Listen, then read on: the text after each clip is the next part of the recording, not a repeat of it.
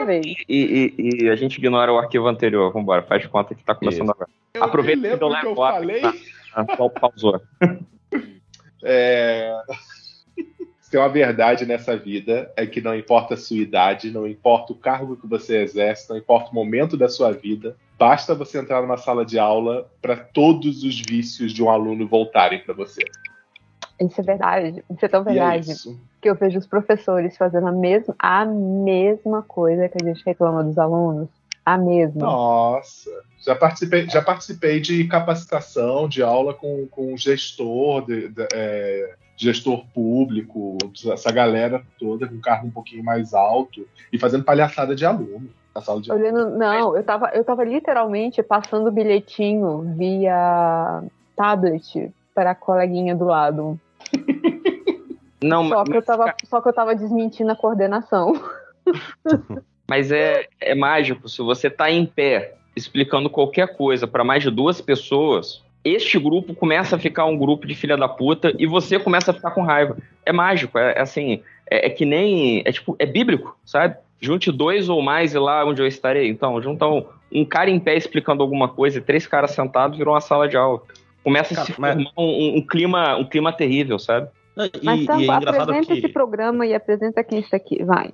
Então, queridos ouvintas e ouvintes, uma boa noite. É, tocou o sinal, então vamos começar a gravação. Como você pode ter percebido ou não, né? Depende aí do, do teu nível cognitivo. Estamos gravando o primeiro, que o único, MD Magistério, que é um bloco do MDM dedicado a professores é, e trabalhadores da educação em geral, para que a gente possa reclamar da nossa vida e pagar um pouquinho menos de terapia no final do mês. Estamos aqui com, com vários componentes da, da, da indústria educacional. Nós estamos com Júlia, que é professora de História do, da- do Ensino Básico e sofredora profissional. É, é fundamental, cara. Ba- básico, você tava de sacanagem com a minha cara. Porra, não. Básico, eu, eu, eu sei que eu, que, eu, que eu tô pagando pecado, mas no básico, não. A gente também está com o, o professor da, da Balbúrdia, né, o homem que está mamando nas tetas do governo, que é professor universitário. André, André, uma boa noite para você. Como é que você vai? Uma boa noite. Estou aqui para falar das vicissitudes da vida e reclamar de barriga cheia, que provavelmente entre os que estão aqui eu tenho a, a experiência mais suave de, de docência E- com uma certa folga. Né? E eu, como aluna, vou reclamar muito do, da profissão do André. Pode reclamar. Porque a maioria dos professores universitários são filho da puta. Então pode reclamar. Principalmente no fator orientador. Olha aí, a, a, a, a desunião de classe começa quando a profissão do André não é mais a sua, porque você quer falar mal dele. Olha aí. Eu não é quero falar mal do assim que André. começa. Eu quero falar mal do meu É, orientador. estamos aqui também com o José, que é aluno, mas também é professor nessa Na escola da vida, né? escola. É, eu, eu tô no Não. time dos que não deram conta e largaram a vida de professor por algo talvez melhor. Algo Eu passei no concurso, né? É, exatamente. Passei em outro concurso. E, por fim, estou eu aqui, no comando, vosso amigo, que não sou professor, já fui aluno, deixei de ser há pouco tempo, mas eu sou secretário escolar. Então, como sempre, como todo secretário escolar, estou aqui obrigado, porque o docente que inventou esse podcast não queria fazer a apresentação e largou na minha mão 15 minutos antes de começar. Ou Foi seja, você que inventou o seu tudo- filho da mãe. tudo no... É, Então, Inclusive, mas aí você Ta- vê Tarciso o- tá aqui. Tarciso fazendo o trabalho de secretário. Exato. Vai fazer a ata do podcast. Né? É. A gente joga as notas do atrasa. podcast depois e ele transcreve e ele digita. Faz a ata, é. Não, mas fazer ata é uma maravilha, André, porque é é na ata que o, o- o secretário ele se vinga, porque eu detenho o poder sobre o que aconteceu na sua vida. É o Entendeu? mestre da realidade, né? Exatamente, eu escrevo o que eu quiser, mas eu não falei isso. Um professor, desculpa, não lembro dessa forma. Um pequeno detalhe pode ganhar muito espaço no mapa.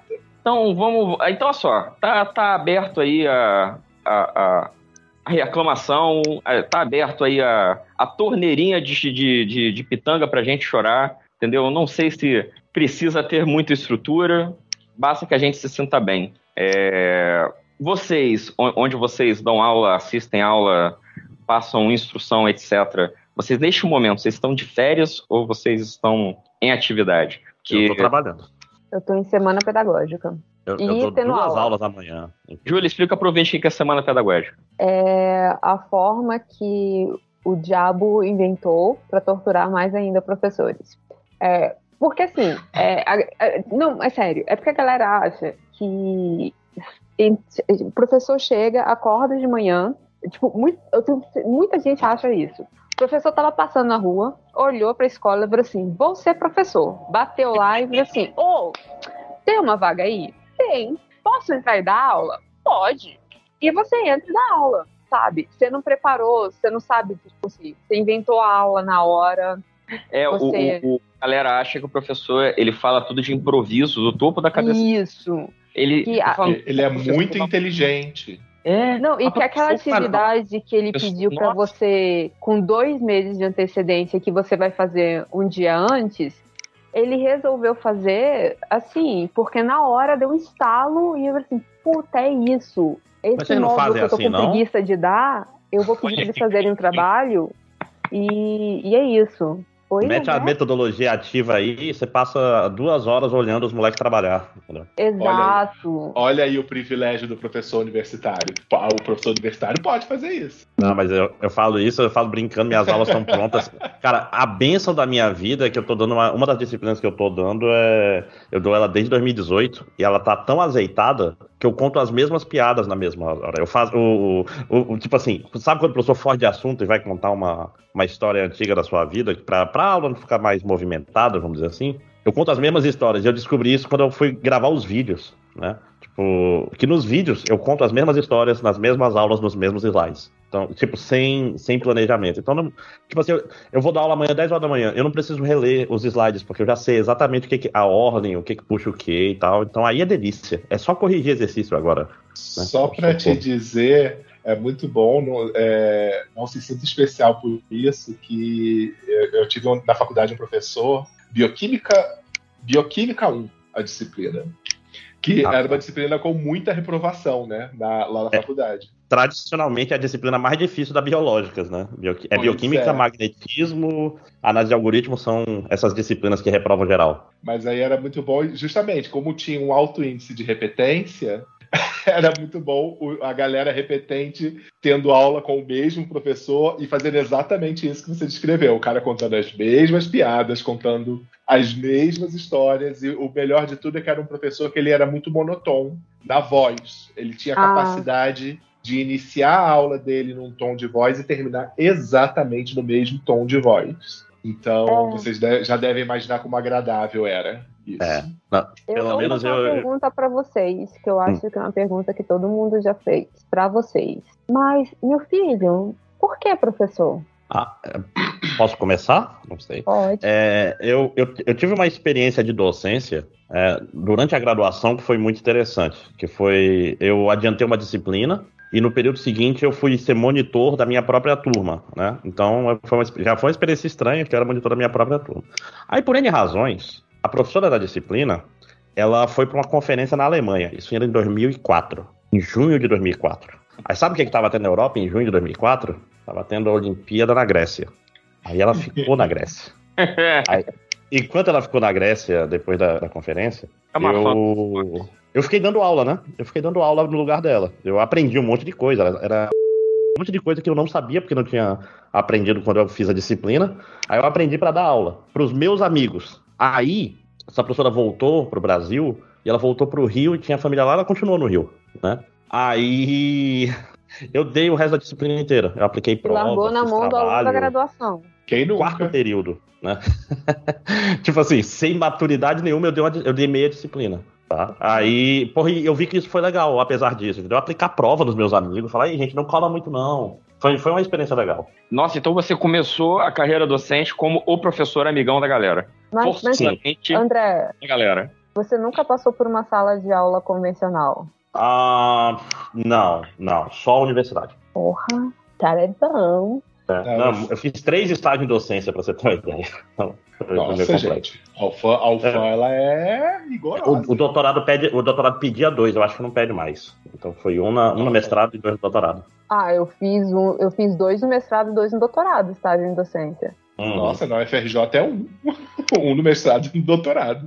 Eu não sei porque eu fugi de todos os meus estágios na UERJ, porque quando eu estava na licenciatura eu já estava trabalhando e eu trabalhava do outro lado do Rio de Janeiro. E aí eu só é, é, é, é, E essa ah. é a pergunta que eu. Porque assim, o Tango está aqui falando de secretário, mas o Tango é licenciado em filosofia, correto? Não, então, não sou. Eu fiz a licenciatura, eu fiz todas as matérias, todas as matérias teóricas. Só que na hora de fazer os estágios, eu já estava trabalhando com outra coisa que não tem nada a ver com a minha vida, né? Eu, eu trabalhava com trabalhava no IBGE, veja você. Trabalhava com mapa, com rua, com um monte de coisa que eu não tenho a menor competência para trabalhar, mas eu fazia. Inclusive, ouvinte, se a sua rua tem um nome errado em algum lugar, pode ter sido eu que botei o nome da tua rua errado de sacanagem. E aí, eu não tinha como fazer os estágios. Por quê? Porque eu fazia a, a licenciatura de noite, e o colégio de aplicação da UERJ na época era numa quebrada muito estranha do Rio de Janeiro, e a professora falava: Olha, não vou obrigar vocês a irem lá, não. Arruma um colégio aí para assinar a, folha de estágio. Só que eu nunca arrumei alguém para assinar minha folha de estágio. Aí eu larguei de mão, falei: Ah, vou, não quero dar aula, nunca vou precisar trabalhar em colégio, então eu não vou fazer isso. Aí tô eu aqui, o que? Quase 20 anos depois, trabalhando em colégio. Mas o que fez agora? Você não terminou uma graduação agora? Não, eu, eu terminei uma graduação em outra coisa. Olha só. A, a, minha vida é triste. É, mas é porque eu achei que tinha sido também nessa área de sociologia, filosofia. Não, eu terminei agora em psicologia. Ah, em psicologia. É, viu?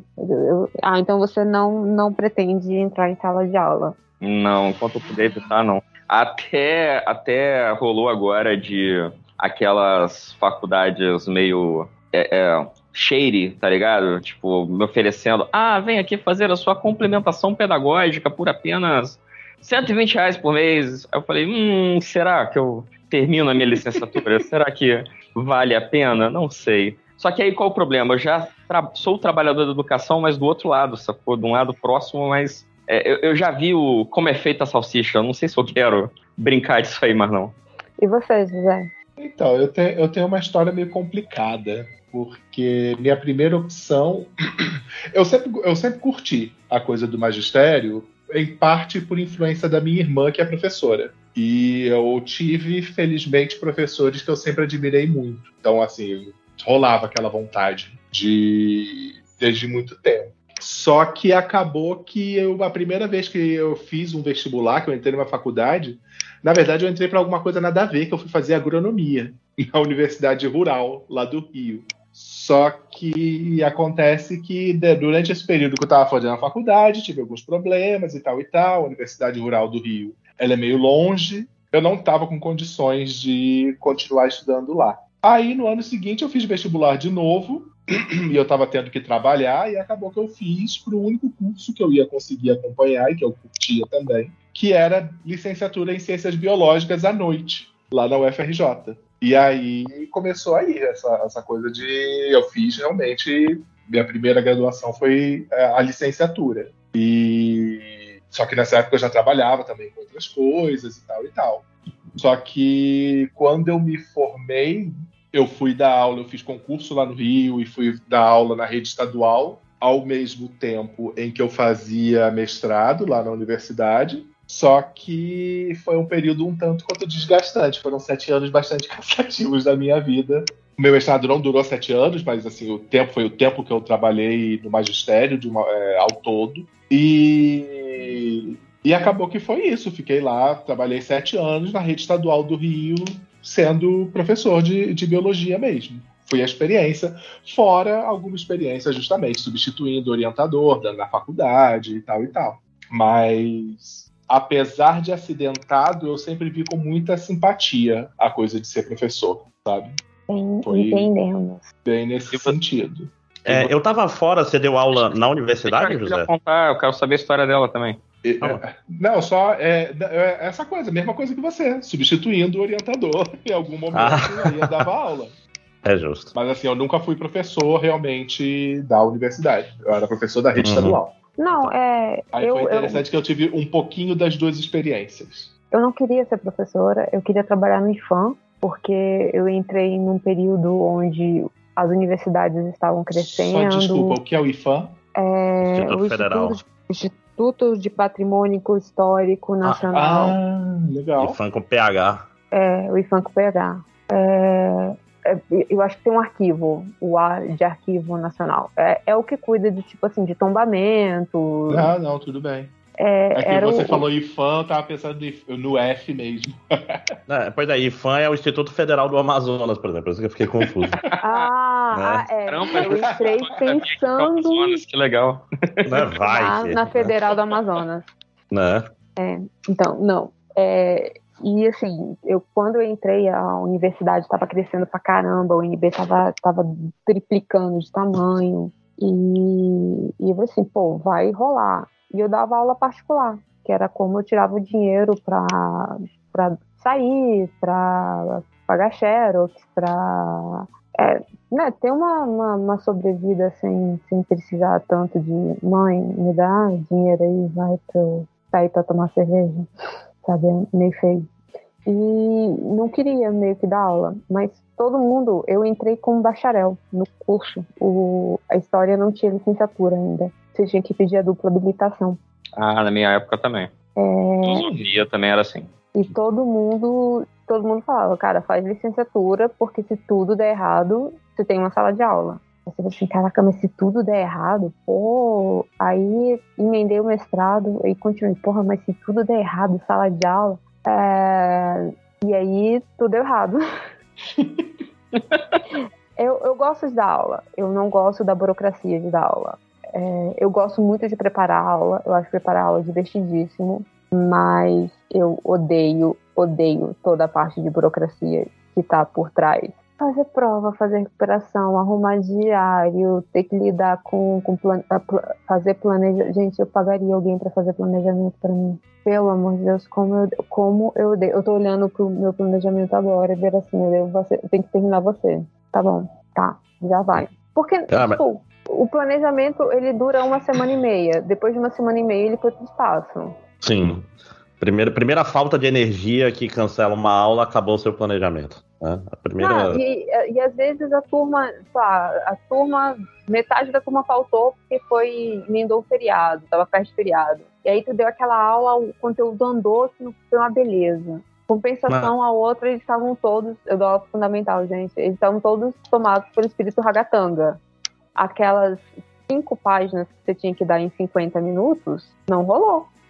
Simplesmente Mas- não rolou. E aí você faz Uma, uma, uma pergunta, Julia. Tu costuma é, ministrar a mesma disciplina para o mesmo ano? Ou é pode dar em doido, todo período é uma surpresa, que nem quando eu dava aula em particular? É, como eu sou professora da rede particular, todo ano é uma surpresa. Eu sei que eu vou estar entre o sexto e o nono ano. Em É boa sorte. Eu não pego, Preparar eu disciplina não pego o nova é foda. Né? Eu, eu, não, eu pedi para não pegar o sexto ano. Porque quando eu peguei, eu fiquei doente. Gente. Nossa. e mais do mais do sétimo para cima. Então, por exemplo, é, eu gosto muito da matéria do oitavo. O problema é que a matéria do oitavo eu me empolgo. Eu sou a e é tipo assim, eu sou a professora movida a piada ruim, café e e tipo, gente, isso é muito legal, como é que vocês não estão vendo coisa que isso é legal? Os alunos com aquela cara de tipo, o que, que essa mulher tá falando, cara? O oitavo ano é, é internacional, é o que? É antes da Revolução Industrial? É, começa na Revolução Industrial e termina um pouco antes, e termina em neocolonialismo. Hum. Desculpa se eu sou burro. Que ano é o neocolonialismo? É depois da Primeira Guerra? Não, não Um pouquinho antes. Ah, tá. É a partilha da África, É, nascimento dos estados-nação, essas coisas assim também. Né? formação dos Estados Nacionais, exatamente. Também conheço Saudades de história. História dos Filhos da Puta. Sim. É, Cara, é, é, é muito. Se você tá falando saudade de história, mas uma grande parte do meu desejo de ser professora é- foi por causa de dois professores de história. que eu- na verdade, uma professora e um professor de história que eu tive, que assim, eram exemplos pra mim. Uhum. Então, Não, José, tanto é que, eh, tipo assim, eu tive uma professora fantástica de, de história. Até, sei lá, ela me emprestava Brumas de Avalon pra ler, tipo, fazia coisas olha extra, só. extra, extra sala. Aí chegou na oitava série e trocou o professor. Então, a minha base de história é muito boa, sei lá, pré-grandes navegações até, até chegar na Primeira Guerra ali, saca? A gente chega na Primeira Guerra eu não sei nada. Morreu o Franz Ferdinand, eu aprendi porra nenhuma, entendeu? Mas eu, eu acho isso meio chato, porque assim, como eu trabalho com todos os professores de todas as disciplinas no, na minha secretaria, né? E assim, eu converso muito com a galera e aí eu vejo acontecer isso que acontecia quando eu era aluno também, né? Essa disciplina, disciplinas como história, às vezes, sei lá, literatura, até língua portuguesa, etc., são muito populares, porque é uma matéria mais gostosa de você assistir a aula, etc. Enquanto que a, a galera da física, da matemática, sei lá, da química, o cara sempre passa por carrasco. Às vezes o cara é um cara legal, aí tipo, ele tenta dar uma aula boa, mas como a disciplina dele na cultura já é meio que mal vista, né? Do tipo, todo mundo tem aquele, é, aquela, aquela resistência quase que instintiva, matemática, física, não sei o quê. Ninguém gosta da aula do cara. Aí você vê, tipo, ninguém chama o cara pra ser paraninfo, ninguém chama o cara pra sei lá, pra, pra ir pro churrasco do terceirão. Não. Por quê? Porque ele não é o professor legal. Todo mundo sempre Agora, é professor de história. Ai, que legal. Pros pais. Okay, quando, aí quando você tem reunião de pais, inverte. Os pais só dão atenção pro professor de matemática, pro professor de química, pro professor de física. Ah, porque todos, nenhuma das outras importa, obviamente. É só ler. É, pô, história é o que é? Você contar uma história. Todo mundo sabe contar uma história, gente. O que, qual o mistério disso? O negócio é, é, matemática, porque é, é, se é o que o meu filho não gosta, é porque deve ser importante. Eu, eu, eu, tenho uma pergunta aqui. Eu quero saber se o, se o Tango também participa da sala dos professores. Então, a minha secretaria é em frente à sala dos professores. Então, e eu almoço lá, porque eu não gosto de, de almoçar no, no refeitório, não. É muito longe. Mas, mas lá os tais é, se misturam com os professores ou fica uma distância meio panelinhas? O que? O, os professores o, entre si, você diz? Não, não, os professores com os, o pessoal administrativo. Ah, não, não, não, super panelinha, super panelinha. Assim, é, a gente até nutre relações e tal, tipo, tem professores que eu até, até chamo de amigo, entendeu? Mas é meio complicado, assim. Mas é porque entra aquela coisa de, de é, apesar de sermos todos trabalhadores da educação, e temos sempre que ter essa consciência, isso é sempre muito importante, sempre bato bastante nessa tecla, é, são agruras diferentes, né? São, são dores diferentes. Então, é, enquanto que o, o, secretário o administrativo ele tem a, as cagadas na cabeça que ele recebe diariamente, o professor, só, só do fato dele lidar com outro tipo de clientela, né? Com aluno, com um pai, que é muito pior, é, é, às vezes rola essa coisa de se proteger mesmo. Tipo, ah, não, peraí, você não, você não entende o que eu tô falando. Então rola, rola, rola panelada mesmo. Mas assim, como eu sou. A minha secretaria, o, o docente depende muito do, da minha secretaria, a gente acaba ficando amigo, sabe? Então, meio que. Mas, mas não tem aquele professor Paulo uma... no cu que olha de cima para baixo? Não, mas sempre tem. Mas aí o que, que a gente faz? O secretário, o bom secretário sabe como quebrar o professor pau no cu, entendeu? É aquela coisa, você não precisa ser meu amigo, mas a gente tem que se tratar com respeito. Agora, se você não vai me tratar com respeito, o teu documento vai, pode, pode se perder, a assinatura que eu precisava, talvez eu precise de duas vias, entendeu? É, uhum. Esse favor fora do prazo que está me pedindo, eu não vou conseguir fazer. E por aí vai. Tudo, tudo na vida são os pequenos poderes, meu amigo. Mas isso também, é, as relações na escola, elas, elas acabam sendo também, às vezes, muito variáveis. Porque, por exemplo, eu, quando eu trabalhava em escola, é, eu conhecia a, a secretária, no caso, lá, lá da escola, coisa e tal, mas ela era uma pessoa que eu via duas vezes por semana, sabe? Porque eram os sim, dias que eu estava na escola dando aula. Então, é diferente as relações que as pessoas na secretaria estabelecem do, do corpo docente, porque o, o, docente é isso, por natureza, se você está trabalhando com um determinado nível de ensino, você não trabalha num lugar só, você trabalha em dois, três lugares diferentes. Sim, então, é, ah, é, é muito do ponto que você falou tratar a pessoa com respeito, mas estabelecer uma relação de amizade é muito difícil, no fim das contas, porque você simplesmente não tem tempo de conhecer aquelas pessoas. É, é uma relação profissional ali naquele momento. É, porque geralmente o, o, o que, é que acontece? É, o secretário ele tá lá de segunda a sexta, cumprindo o horário dele. O professor, às vezes, mesmo se ele tem dedicação exclusiva à, institui à instituição, as, o tempo de, de, de, trabalho dele não é o que a Júlia estava falando, ele não conta só em sala de aula, tem preparação, dependendo de onde você tá, vai ter extensão, vai ter administrativo, o cara é pesquisa do colégio, ele é coordenador de disciplina. Então, muda mesmo. Então, às vezes, o cara ele tá cumprindo lá as 40 horas semanais dele, tá na escola é, é, dois dias, enquanto o secretário tá lá de segunda a sexta. Então, então cria uma relação diferente mesmo. Cara, né? É essa habilidade, né? Desculpa pelo, pelo riso ali, é porque a, as 40 horas são uma ilusão foda, cara. Porque, tipo assim, dedicação exclusiva é dedicação exclusiva. Você passa o tempo todo trabalhando. Inclusive, a gente tem um relatório que chama relatório é, HIT, eu não sei o que significa o IoT. É alguma I de alguma coisa trabalho.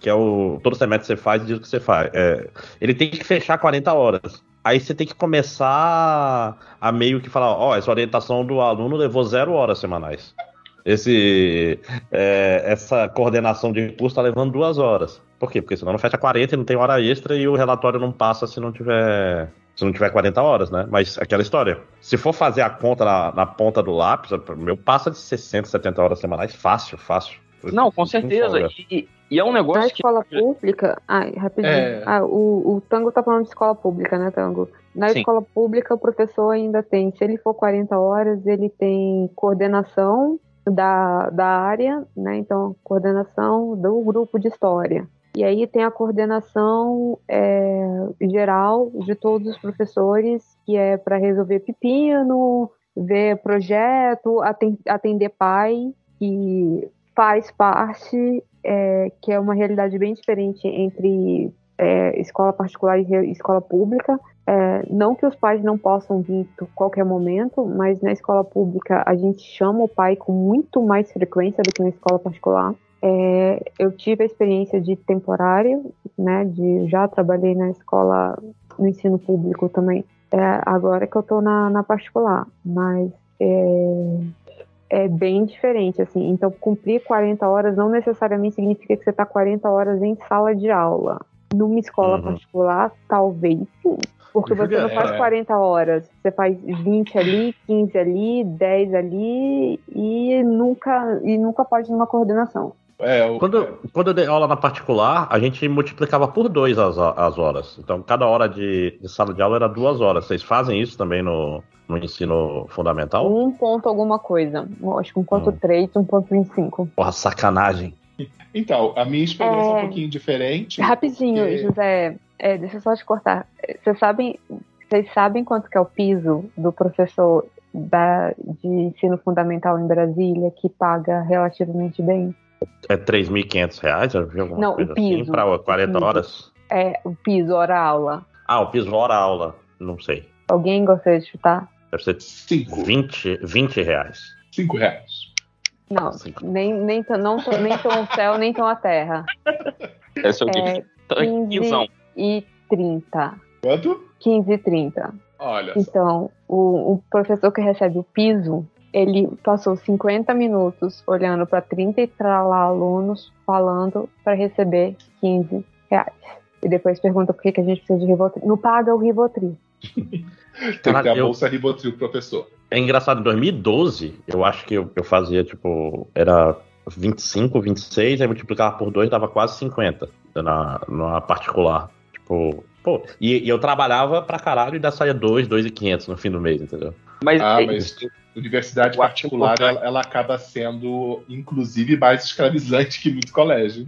Mas, hein, eu Sim. acho importante a, a, a, essa fala da Júlia pelo seguinte, é, eu tô imaginando, assim, que é claro, o ouvinte do, do, do, MDM, ele vai, às vezes, parar aqui por acidente, ele vai parar aqui só porque ele tá ouvindo o podcast da semana, ele vai parar aqui, vai xingar a gente, que papo chato, cadê o réu? Mas eu acho que vai ter gente que vai ouvir também para saber porque é docente ou é trabalhador da educação e está querendo se identificar, ou gente que está ouvindo para conhecer, nem né? faz a menor ideia do que é o trabalho do professor, entendeu? Tem uma galera que acha, que que eu estava falando, acha que o professor é sentar e contar uma história, explicar um negócio. E não é bem assim. Então eu acho legal é, é, essa, essas explicações. Que a gente não precisou fazer ensino superior. É, é essa é a melhor de todas. É, então, é literalmente, a galera acha que a gente não precisou fazer ensino superior. Vocês são normalistas, né? Dá a noção pro ouvinte que o trabalho de educação é um negócio muito sacrificado, galera. É assim, é, é antes de tudo, é, é, meio que é você contra o sistema, muitas vezes, sabe? Contra essa galera que não acha que professor não trabalha. Ah, você dá aula, não, mas de trabalho, você faz o quê? Sabe? Acha que professor é quebra galho, não tem noção que tem planejamento, que tem é, é, carga administrativa, que a hora-aula é muito baixa. todos Corrigir prova dá um trabalho do caralho que você tem que tomar Nossa. cuidado, porque o aluno vai reclamar. E se você errar muito, tem que corrigir rápido, tem prazo para você entregar a nota. Você tem Aí, que exemplo- corrigir rápido, mas se você errar a, a, a forma de. Se você errar uma correção, vem o aluno, o pai do aluno, o irmão mais velho do aluno pra, pra te matar. E, e universidade, os centros acadêmicos têm banco de dados das suas provas anteriores, então você tem que estar o tempo todo fazendo avaliação nova. E tipo assim, porque se tu, por exemplo, eu tô dando uma turma de 45 pessoas. É a primeira vez na minha vida que eu tô, tipo assim, ainda tem 45 pessoas depois da segunda prova, entendeu? Geralmente computação, o pessoal vê isso, desiste logo. A turma entra 40, 20 fazem a prova final, 15 passam. Esse é mais ou menos o, Você, O- você é o normal. daqueles, é daqueles que vê a, a turma diminuindo a cada nova aula, né, Márcio? Sim, não, mas isso é, isso é natural, porque, os, tipo assim, é uma disciplina de quinto período, o quinto período é pesado, e a minha puxa quase nada, então o aluno começa a fazer a, priorização. Ele fala assim, eu tenho que pegar essa aqui, que se eu reprovar nela eu me fodo. Sistemas operacionais, sistemas operacionais eu pago o período que vem, que tem todo o período. Então isso, isso, Ah, Cara, isso, é, isso é super normal, entendeu? Então, só que agora não, eu tô dando uma turma de 45. É, eu- a primeira prova entrou os 45, a segunda eu entreguei todas as primeiras provas. Acho que pela primeira vez. Tipo assim, todo mundo que fez a primeira prova fez a segunda. Eu, caralho, o que que tá acontecendo? Eu tenho que aumentar a dificuldade dessa disciplina urgente, senão eu vou me fuder. Porque 45 provas pra corrigir, tem que tomar ainda mais questão discursiva, aluno de exatas que não sabe escrever direito. Puta Nossa. merda, né? Socorro. Nossa, eu, eu, eu, na faculdade eu tive, eu tive uma disciplina que era, era justamente isso. Era um, um- um professor, só que ele, diferente, eu acho, que de você, né, que estava vendo motivos práticos, não quero ter muita prova para corrigir. Mas no caso, era um cara escroto que ele tinha prazer de ver cada vez menos gente. na Nossa, isso é terrível. Eu, eu não entendo isso, cara. Eu não entendo. Eu A não minha entendo, cara. disciplina é para poucos. E ele ficava feliz de ver. A turma começava com 25, 30 alunos, terminava com 12, sabe? Né? E, cara, é, o professor antagônico é uma parada que não me entra na cabeça. Porque, por exemplo, se tem uma felicidade na minha vida, como professor, né? Tem outras felicidades e outros aspectos. É, é ter uma questão discursiva e ver o aluno usando a metáfora que eu usei em sala de aula, saca? Que não tá no livro, não tá. Tipo assim, ele literalmente viu eu falando, entendeu o que eu queria dizer e tá usando as- meio que as minhas palavras em sala de aula pra explicar o negócio. É, porra, é isso. Eu consegui fazer ele entender esse negócio. É isso que eu quero. Só não quero corrigir prova porque dá trabalho. Mas fora isso, A explicação idiota que você usou em sala de aula e você vê eles repetindo, usando a, me- a mesma explicação idiota que você usou em sala de aula na prova, pra mim é, é exatamente tipo, pô, ele pegou a matéria, usou a- a- o exemplo idiota. Eu fico triste porque, tipo assim, por exemplo, aula de Revolução Russa, né? Aí eu vou dar Segunda Guerra Mundial. Aí toda vez que eu vou falar, eu vou assim, gente, porque a Rússia no inverno é igual o Morro dos Nenê. É ruim de invadir. E a galera fica. "Tri, O morro de onde, Júlia? morro, Morro do Dendê. Dendê. Mas, gente, por que você usando essa metáfora tão longe? Por que essa música? José, você tem idade pra ter entendido, José. Não se faz ser desentendido aqui, não. É, Ai, tá. Esse é carioca ainda por cima, né? É, pois é. é. Não, muito me espanta. Vou revogar, vou revogar. Pará, pará, o- pá, o- pá, o- pá, o- pá, pá, pá, Eu sei, eu sei, eu só tô zoando, porque justamente, a gente É, usando o- essa metáfora de tão Os longe. moleques. É a melhor, porque é a melhor explicação pra quando você fala de invasão de Rússia, tanto Napoleão quanto Você tinha que Hitler. falar, é, é ruim de invadir que nem o sol nascente. Mas- você tem que atualizar o linguajar. Tem que falar assim: é, não dá pra trancar uma invasão da Rússia no inferno. No Opa, inverno. boa. É, uma coisa assim. Né? Cara, eu não posso mais usar Matrix, porque os alunos de universidade eram nascidos depois de Matrix. É o filme do Não, pai, e- que o pai deles gosta. E Entendeu? o melhor de tudo é que na tua área em específico, né, era o filme go-to pra, pra explicar Sim. várias coisas, né? Tipo, ah, Matrix, tá ligado? Matrix. É, não, a gente dá aula de matrizes, né? A gente usa muito matrizes, por- tanto que é o nome do filme é por causa disso também. Então, tipo, era legal, agora não tem mais, né? É, eu- deixa eu Perdemos. fazer uma pergunta. Do jeito que a gente tá falando, parece que ser professor é muito legal. Ser professor é legal? É. Eu, eu, eu gosto de dar aula, bastante. Eu, eu fico feliz dando aula. Eu realmente eu, eu termino bem. a- a- Quando, eu dou- quando você dá aula, você tá à vontade, você vê os alunos se divertindo, tem, tem, tem ouvinte na turma, porra, maravilhoso. Essa, essa parte, tem várias outras partes que, no, principalmente no professor universitário, que é ser coordenador de curso. Puta que pariu. Chato pra caralho. Né? Tipo, é um monte de pequenas tretinhas, assina estágio, checa isso, é, prepara oferta de disciplina. É, não, e agora a gente está com os problemas que eu não tenho treinamento nenhum para isso, que, por exemplo, a gente tem que tomar muito cuidado que agora a gente está mapeando bem os alunos que são neurodivergentes, né? Então tem que, pô, tem que conversar com os pais dos alunos, tem que conversar com o professor, falar, ó, oh, fulano tem autismo, fulano tem Asperger, Tourette, já apareceram várias e, tipo assim, o professor tem que. Eu quero que essa pessoa se forme, né? É, o meu objetivo lá é, é, é formar gente, não é reprovar, não é. Jubilamento é um fracasso, infelizmente. Né? Então eu quero que passe é, mais tipo de pessoa. É, e, e assim, olhando, o jubilamento é péssimo para a universidade. É por isso que eu até acho bastante legal vocês fazerem esse trabalho, porque, gente, da minha experiência, obviamente, eu já me formei, deve ter aí seus quase 15, 20 anos, mas é, a falta de vontade de que as pessoas se formem, ela era muito patente na universidade, sabe? Esse cuidado que vocês tomam, na verdade, é, é algo que me deixa feliz de ver que a coisa evoluiu. Não, é porque a gente está num momento sui generis, José, que na computação o mercado está tão aquecido que o moleque sem formar, quinto, sexto período, ele consegue um, um emprego de 5 mil reais. Relativamente hum. fácil. Aí, aí, como é que tu fala pra esse moleque? Olha, você tem que continuar vendo mais quatro períodos de aula à noite, fazer um TCC, fazer um estágio, que eu ainda tô lutando com a pró-reitoria de graduação para ele poder aproveitar o emprego dele como estágio, é porque não tem. Uhum. Tipo assim, você sabe como é que funciona para estagiar quando o cara tem um emprego na área? Ele pode estagiar na mesma empresa, mas tem que ser em outro horário, em outro setor. Aí eu te pergunto, pra quê? Pra quê? Não, aí, é, muito, é muito engraçado você falar isso, né? Como. Aí eu vou pistolar em relação à minha profissão. Que aí biólogo, e nunca que uma pessoa recém-formada em biologia ganha esse dinheiro. E, na verdade, sabe, é aquilo, a gente tem que lidar, às vezes, com aqueles professores bastiões da universidade que pensam que você está aqui, de graças a Deus que você está aqui. Porque é isso aí. Não, a gente, tô falando, a gente, sei lá, teve formatura nossa, formou três pessoas. Cara, é. Por quê? Porque o cara não fica, o cara não fica. Eu tive um aluno de mestrado que sumiu, e quando eu falo que sumiu, ele pode ter morrido, ou ele simplesmente não responde mais WhatsApp nem e-mail, né? É, que ele ganhava 30 pau. Ele ganhava mais que eu, com muita folga, sacou? E eu era orientador dele. Aí, certa ele, porra. Você trabalha para Ele trabalhava, ele ganha em dólar, né? Tipo, ganhava 6 mil dólares por mês. Porra, vai, bicho, vai, vai esquece. Esquece mestrado, cara, saca?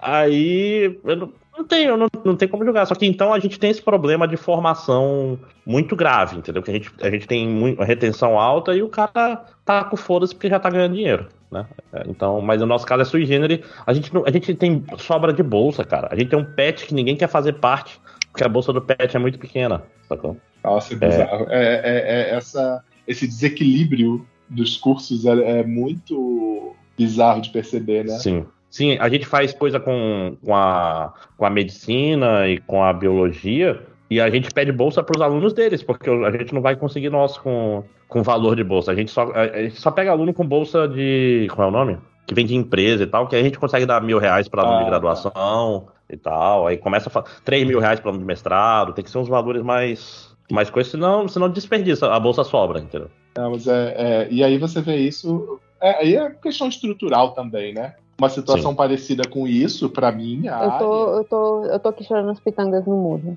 É, o que eu ia falar é que, tipo assim, é, é a, a, como que muda, né? Não, ali na história, no, e de governo para governo.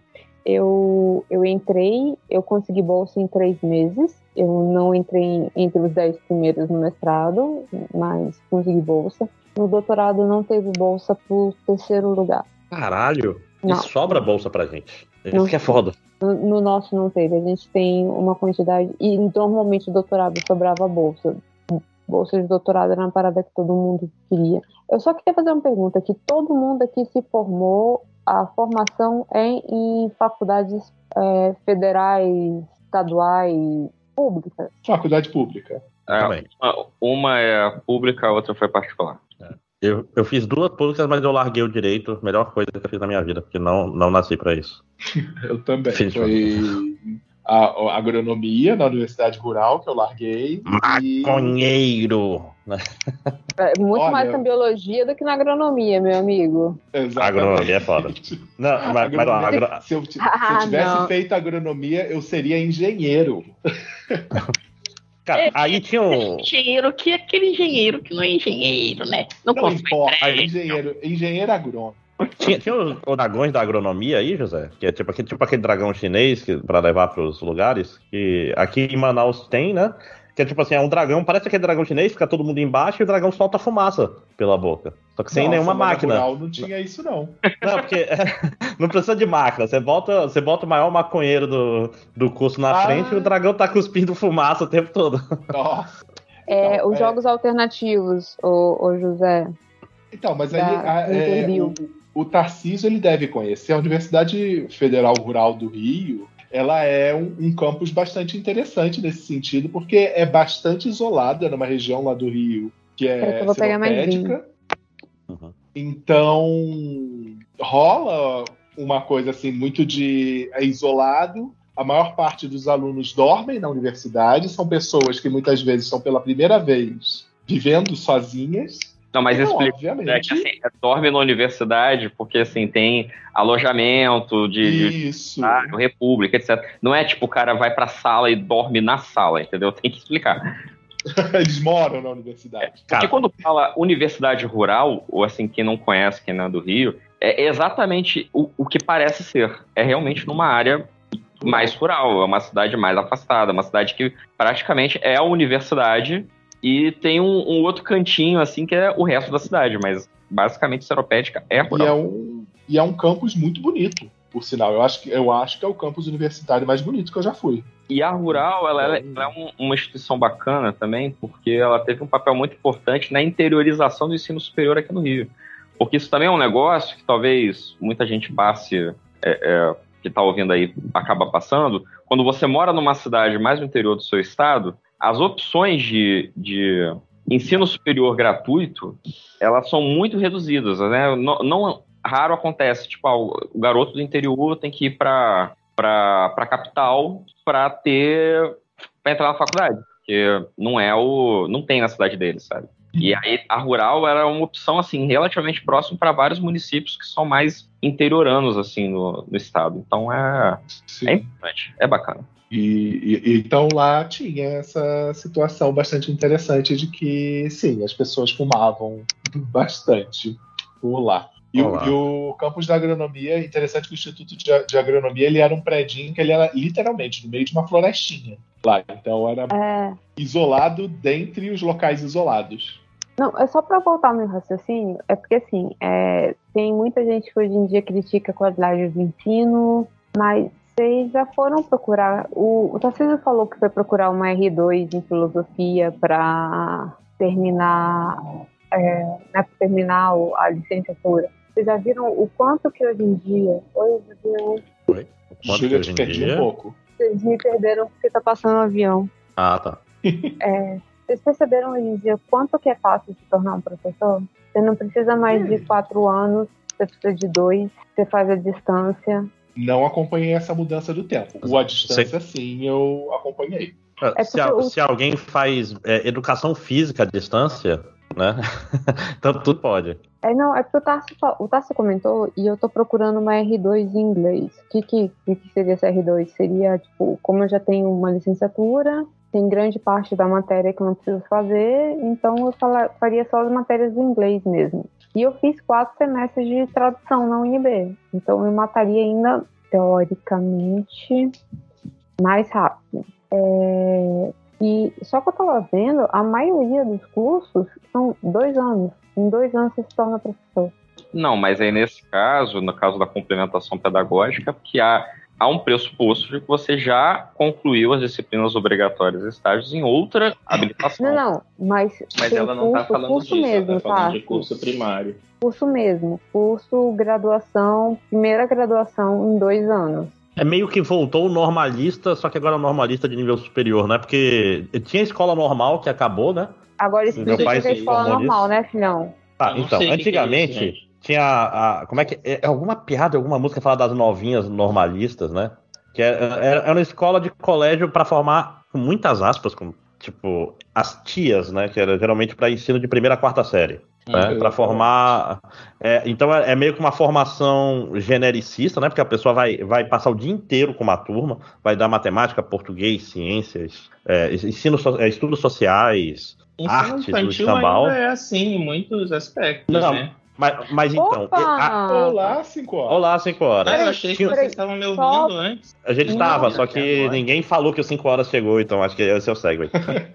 então, Peraí, antigamente. rapidinho, cinco, cinco horas. Você pega de fundamental a médio, não pega? Eu tinha fundamental. Eu já passei por vários, né? Mas ultimamente eu trabalhei com fundamental 2, oitavos e nonos anos. E nos últimos anos só com, com ensino médio. Primeira Mas série. você já pegou os, os capirotinhos. Eu acho que terceiro ano, alguns anos atrás, foi o mais tenso de todos. Uma professora até morreu, uma professora quem eu dividia a sala. Morreu durante Morreu a aula.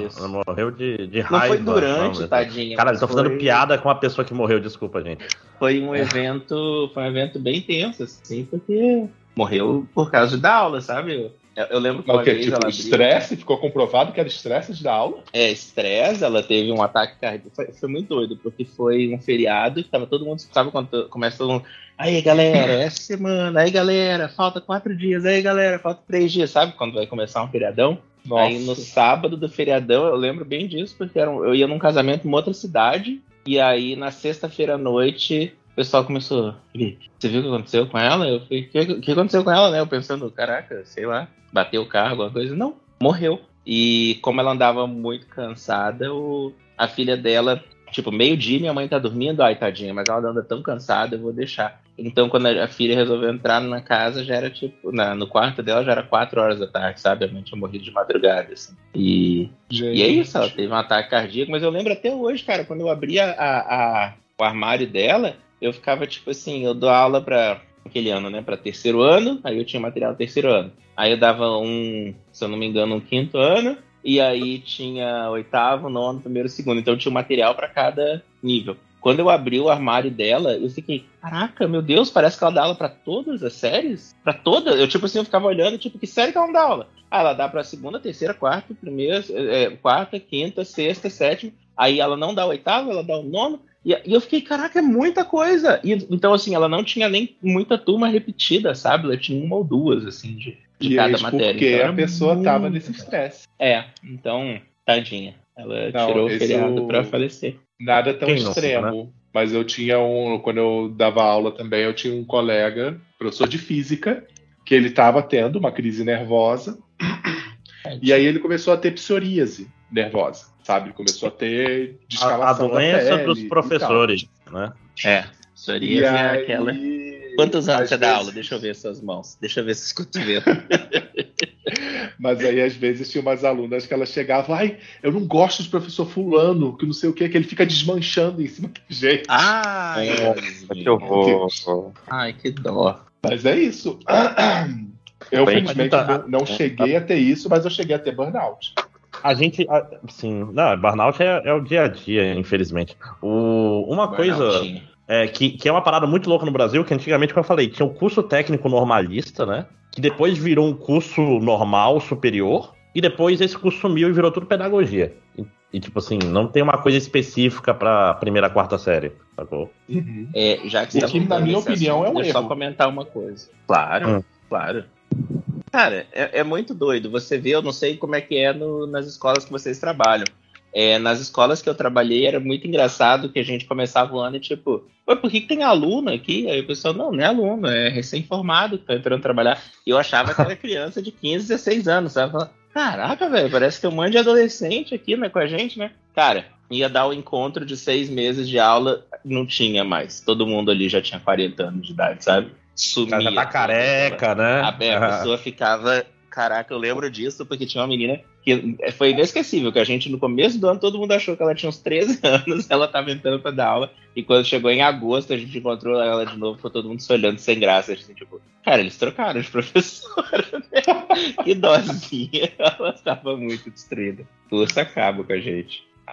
Aí, E só um comentário, a Júlia estava falando disso mais cedo. Uns professores estavam me contando que eles ficaram sabendo de cursos. Olha, o nome do curso é Curso de Notório Saber de Física, um curso de 72 horas. Olha que Então, doideira. mas aí. Não, é nossa, que- 72 notório horas saber. é sacanagem. É, é loucura. Não, é sacanagem mesmo. Para saber é, é, é uma. É incoerente em si mesmo a ideia, né? Mas é o Então, onde a gente está hoje. Mas eu né? fiquei chocado com Tá. o curso de notório saber. Você ganha um certificado de notório saber.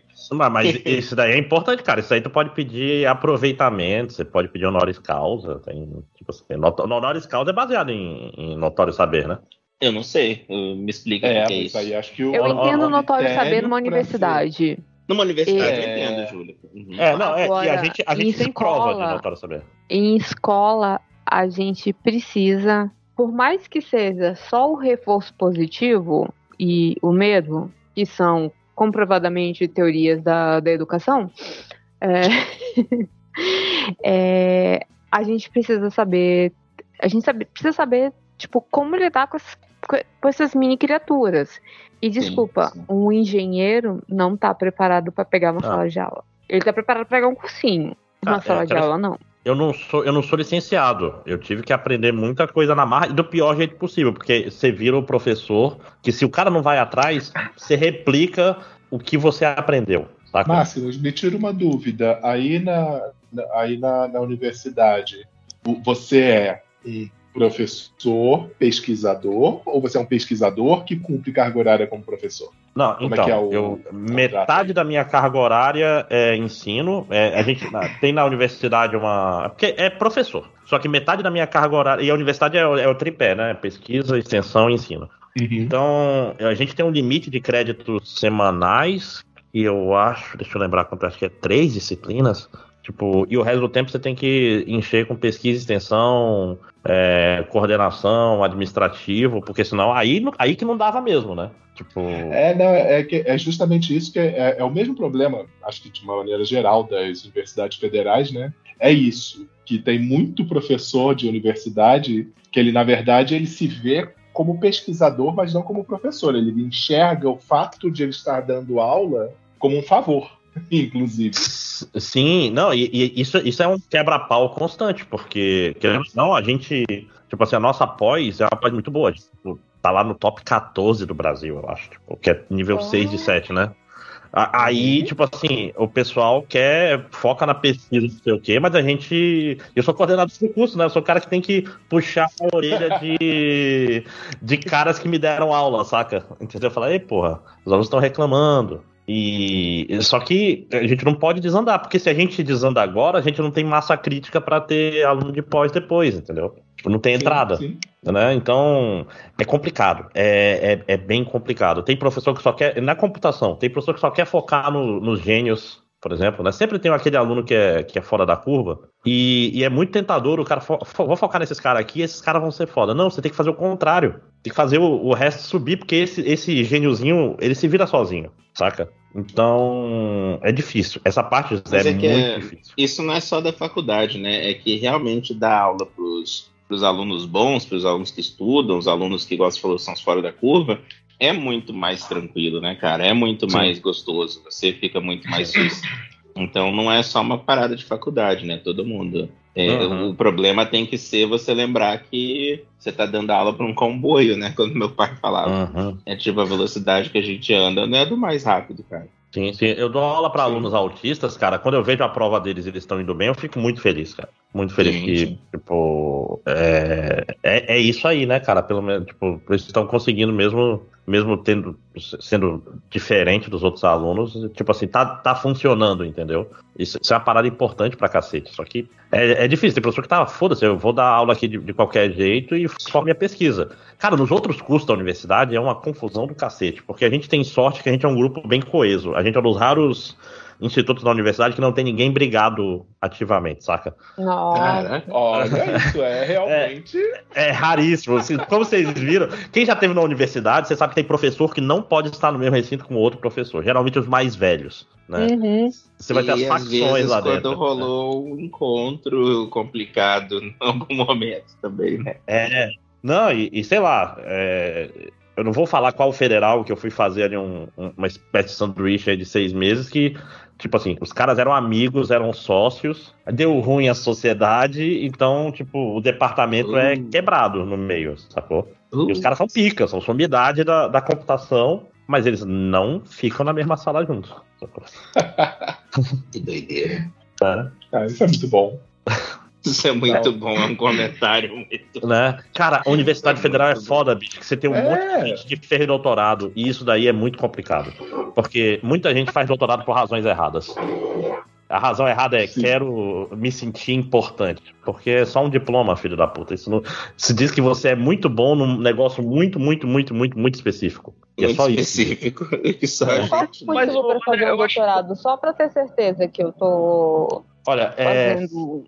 Oi? o doutorado é pra mostrar que você é, é que você ter a quero. experiência de tocar uma pesquisa hardcore, vamos dizer assim, que você, você é uma pessoa que consegue formar outros pesquisadores, você consegue escrever seus próprios projetos, você consegue é Eu história, o objetivo do doutorado é que você seja melhor que seu orientador nesse assunto. É, eu, eu vou responder a, o que eu gostaria de responder no mestrado, né? Por que, que você escolheu essa pesquisa? Porque eu quis estudar isso. Sim, perfeito.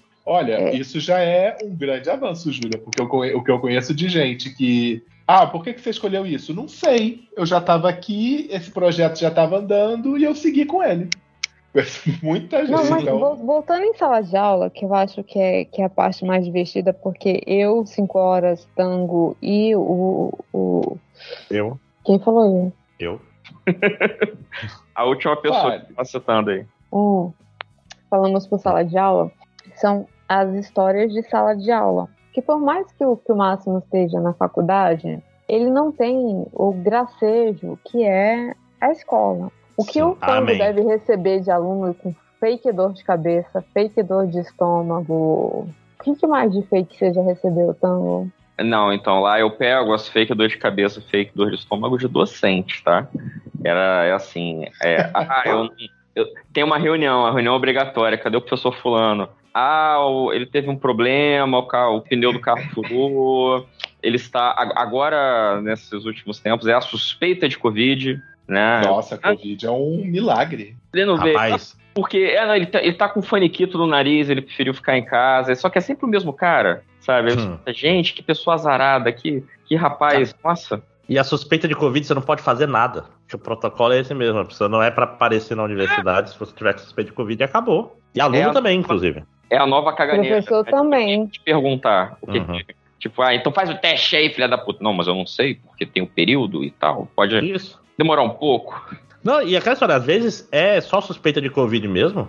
E é pro cara não vir mesmo, não. Só que aí você perde uma prova, você perde uma segunda chamada, você não sei o que. Veja bem, eu não tô questionando a, a, o, o- a cautela. Eu concordo, tem que ter cautela. Eu tô questionando é que, tipo, parece que é o mesmo cara que ele sai lambendo um corrimão, sabe? Toda semana. Uhum. Isso que é foda. São só esses caosinhos, assim, que eu acho que todo local de trabalho tem, né? Mas eu acho que em escola. Isso volta disso, o cara andar lambendo o corpo. Às vezes o cara tem alergia e ele confunde com Covid, né? Nunca se sabe. confunde. Né? Uma alergia, uma alergia que nunca vai embora. É. Ah, ele é alérgico à água, sei lá. alérgico a sol. Eu conheci a menina que é alérgica a sol, coitada. Porra, bicho, é muito complexo. Tá sempre com, com antistamínicos e afins na, na bolsa, tá sempre com um chapéuzinho Não. no carro. Ah, tá. Ela é alérgica, alérgica mesmo. Não é aquela pessoa que olha pro sol e começa a espirrar. Não, ela fica empolada onde bate o sol. Nossa, e, e o pior de tudo, eu não sei se é o caso dela, mas isso é uma condição genética um tanto grave, inclusive. Sim, não tem o que fazer, coitada. Dá nem pra chamar pra ir pra praia, né? Mas faz parte. Praia? onde? Onde tem praia? Praia de. Rio, cara, praia de Rio é maravilhosa. Me não tem aí chama. não. O, o Lago Paranoá não tem uma praia. Pois é, Júlia. Como você, como, como você não vai tomar sol no Lago Paranoá? A, a prainha, pra mim, é pra outra coisa.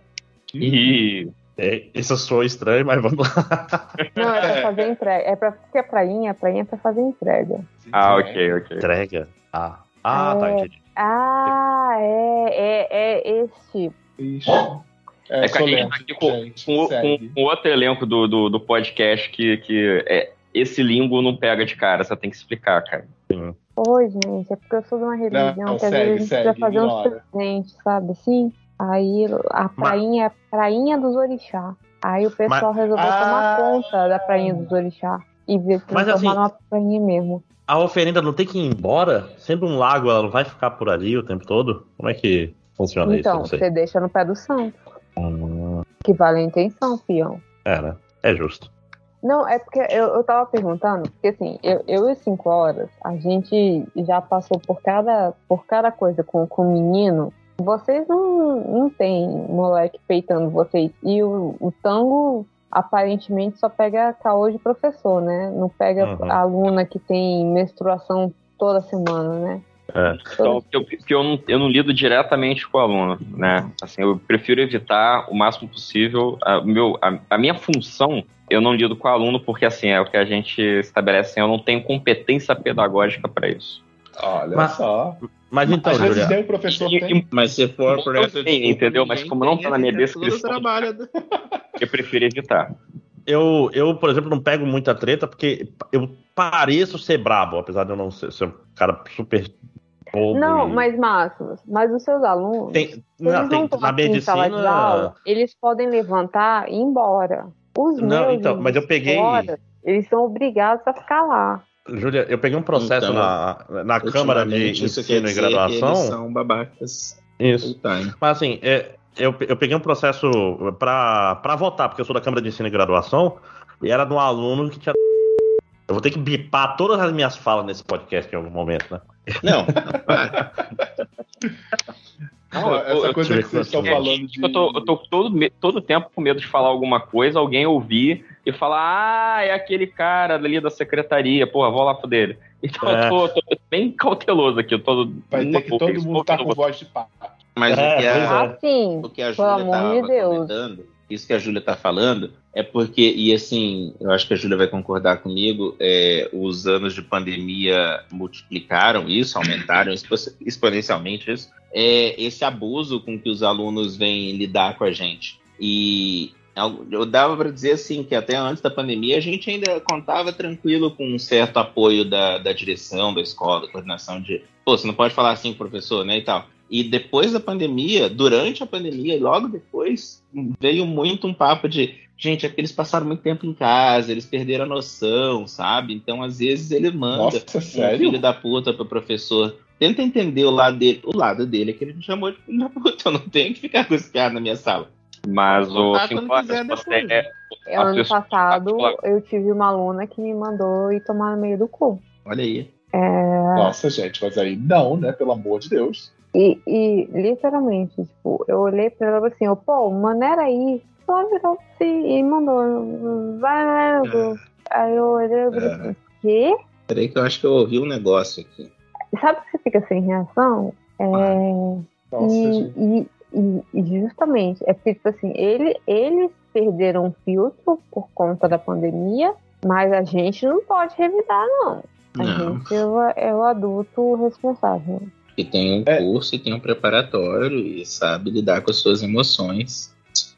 Aí você Sei vê não. uma coisa bizarra, né? Minha experiência é, dando aula foi justamente numa comunidade lá no Rio, lá do Caju. E, aliás, foi um- eu não sabia que o Caju, eu pensava que o Caju era só o cemitério, eu não sabia que tem todo um mundo depois daquele cemitério. Mas, enfim, eu nunca passei por isso lá, sabe? É, é meio bizarro Amém. Escutar Mas a é- experiência de vocês nesse sentido. mas eu o, nunca tinha passado até a pandemia. Não, mas o José, eu trabalhei eh, antes do, do meu vínculo atual, eu fui secretário numa escola de educação prisional, né? Numa, na verdade, numa diretoria de educação prisional aqui no Rio de Janeiro. Então, pô, visitei cadeia, eh, eu vi as histórias mais absurdas do mundo, assim. Então, quer dizer, o, o docente que acha que tem criminosos dentro de sala de aula, eh, esses docentes, eles realmente tinham criminosos dentro de sala de aula.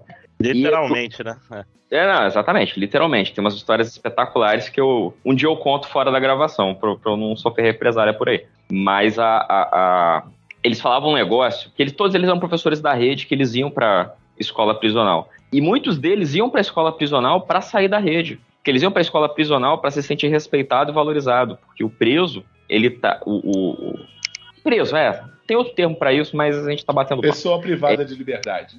Pois é, ele, ele, ele trata o professor de uma maneira que, assim, que é- às vezes para muitos deles, dependendo de qual presídio a gente está falando, é o único momento que o cara sai da cela é para ir para aula, porque é o direito dele Ah. terminar a educação básica. E aí, às vezes o professor ele fala, nossa, eu prefiro muito mais estar aqui do que estar em outro lugar, do que estar Uhum. numa uma classe regular e tal. E às vezes você outros professores do- da minha escola, eles comentam isso. Minha escola é uma escola pública, mas ela é vinculada a uma universidade. Então, assim, a gente é da rede, mas não é. E é, fica num lugar não tão ruim no Rio de Janeiro. E às vezes os professores fazem essa relação, assim, tipo, às vezes a, a escola que está num lugar mais complicado, mais barra pesada, o aluno é muito mais respeitoso, porque para ele aquilo representa um, um privilégio muito maior ter educação do que numa escola num lugar menos é, é.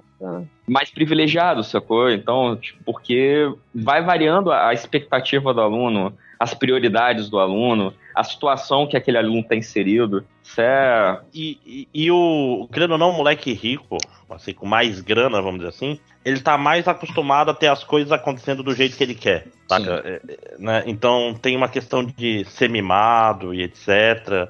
E de checar até onde a autoridade vai. E Hum. se meu pai quiser, ele te demite. E vai entrando essas coisas aí Sim. no meio, né? Não, tem isso também. É, é, eu era, de novo, professor da rede pública, e ao contrário do que o senso comum pode, pode dizer, eu tinha tanta liberdade para trabalhar, eu até às vezes me surpreendia com a liberdade que eu tinha naquela escola. Então, nesse sentido, não foi uma experiência ruim, sabe?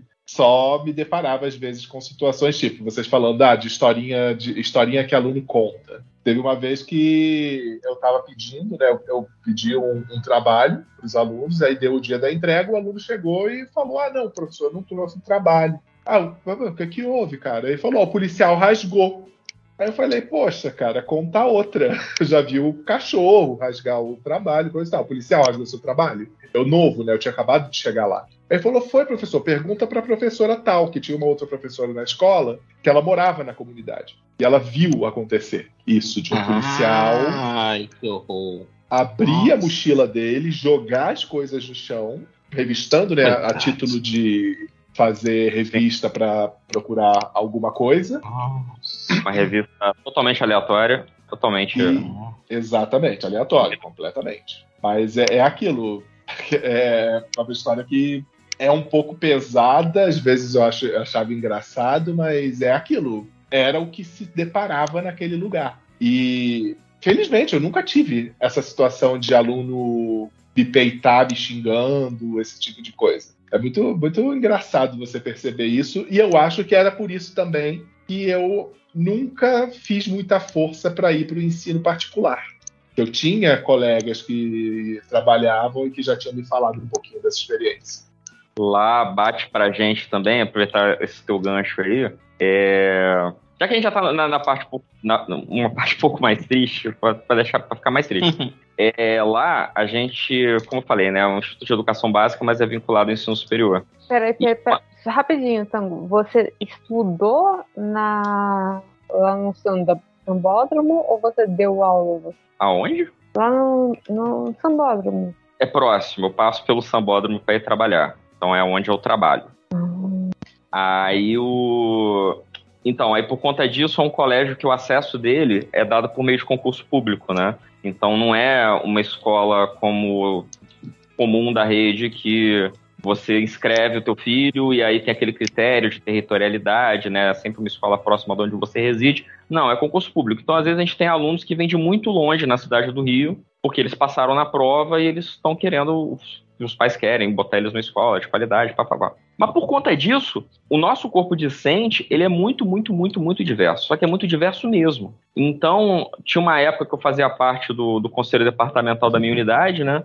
É, é, que é, o, é o órgão máximo deliberativo dentro do colégio, onde tem direção, tem os chefes de, dos departamentos acadêmicos, o pessoal do Grêmio, não sei o quê. E a gente via, às vezes, uns requerimentos mais diversos, do tipo, desde o aluno que está pedindo reserva de vaga porque ele vai passar um semestre na Bélgica, porque ele está estudando fora, ele é filho de desembargador, até o aluno que vai talvez repetir de ano porque ele mora, sei lá, em Pedras de Guaratiba e ele não tem mais como acordar quatro da manhã para pegar a aula sete, que a família dele não tem dinheiro. É tipo, na pandemia, você ter o aluno que é, é, reclama que ah, o, o, o, o online não está funcionando porque o servidor cai, é, e meu computador. Não, o aluno que reclama, tipo, ah, eu não posso fazer essa atividade porque essa atividade é só para Windows na minha casa só tem Mac.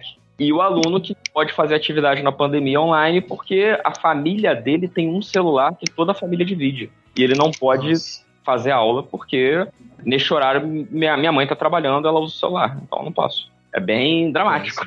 Uhum. Sim, eu sei. É, mas isso. Uma experiência parecida, minha sobrinha só que ela é bibliotecária. Ela está trabalhando numa escola meio chique lá do Rio, mas que acaba tendo também muitos alunos que entram, sejam filhos de funcionários ou de, outra, de, outro, de outras origens. E aí ela diz que é, é, esse tipo de choque que ela se depara lá também. De ter isso, o aluno que passa férias na Europa e o outro que está lá só porque realmente o, ou o pai é o, é o faxineiro do colégio, alguma coisa assim.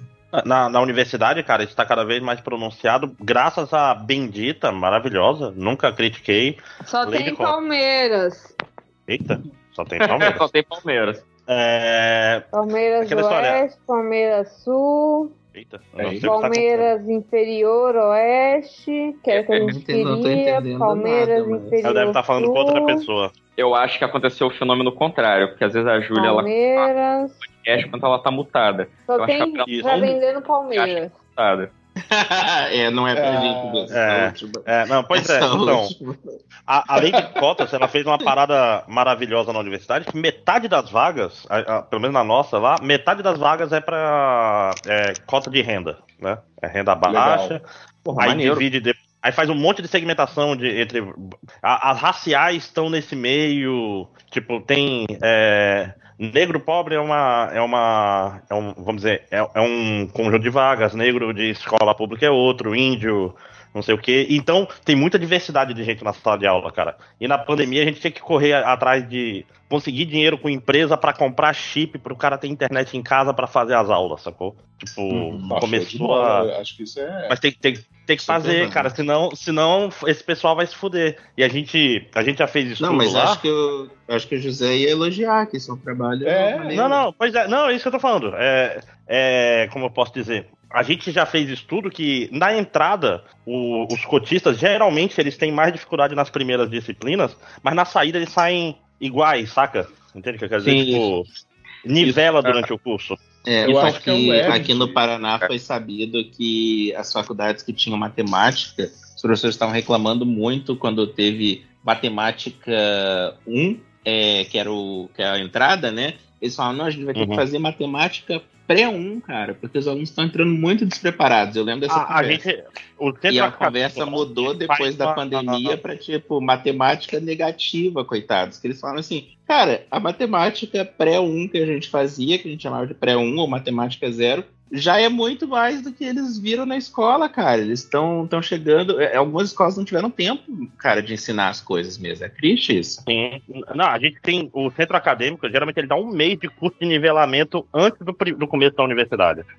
Uhum, maneiro. Fazendo cozinhando, gente.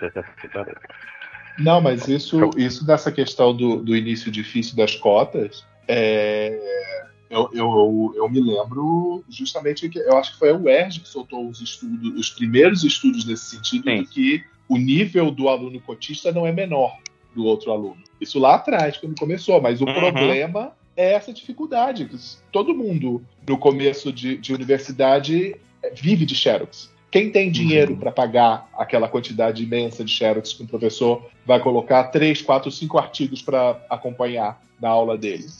Sabe? Então, essas é, iniciativas é o que estavam faltando também, as universidades é, entenderem que precisa. Sim, é, não, eu tenho que falar muito na universidade que assim, não adianta nada você é, aumentar o acesso sem ter política de permanência.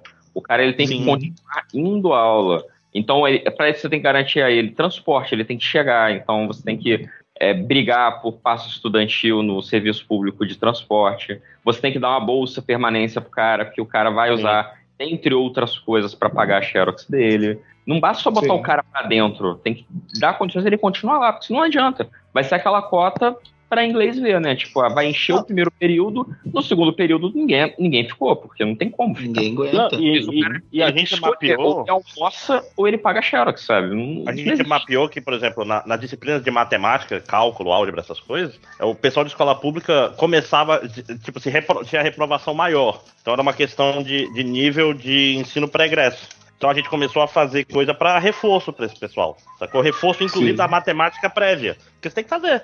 Porque, de novo, não é uma questão de capacidade. Tipo assim, esse aluno na saída, ele é bom.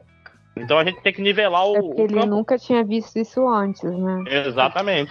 No fundo, é uma questão de privilégio e oportunidade. Ele não teve Exato. a oportunidade de Sim. ter esse conteúdo antes. Então, assim, ele não tá munido desse- desses privilégios. É complicado. Porque aí a gente se barra E- naquela coisa da função social da educação, né, cara? Tipo, o que, que você tá fazendo ali? Você tá ganhando o teu salário de fim de mês ou você tá, for- tá formando gente? Então Porra, tem que ter a- esse é, pensamento. A quantidade de gente que a gente forma que é o primeiro cara com nível superior da família é altíssimo, cara. É tipo assim, Sim. é o cara que vai mudar uma não é, não vai mudar a vida do cara, vai mudar a vida de uma família inteira, sacou?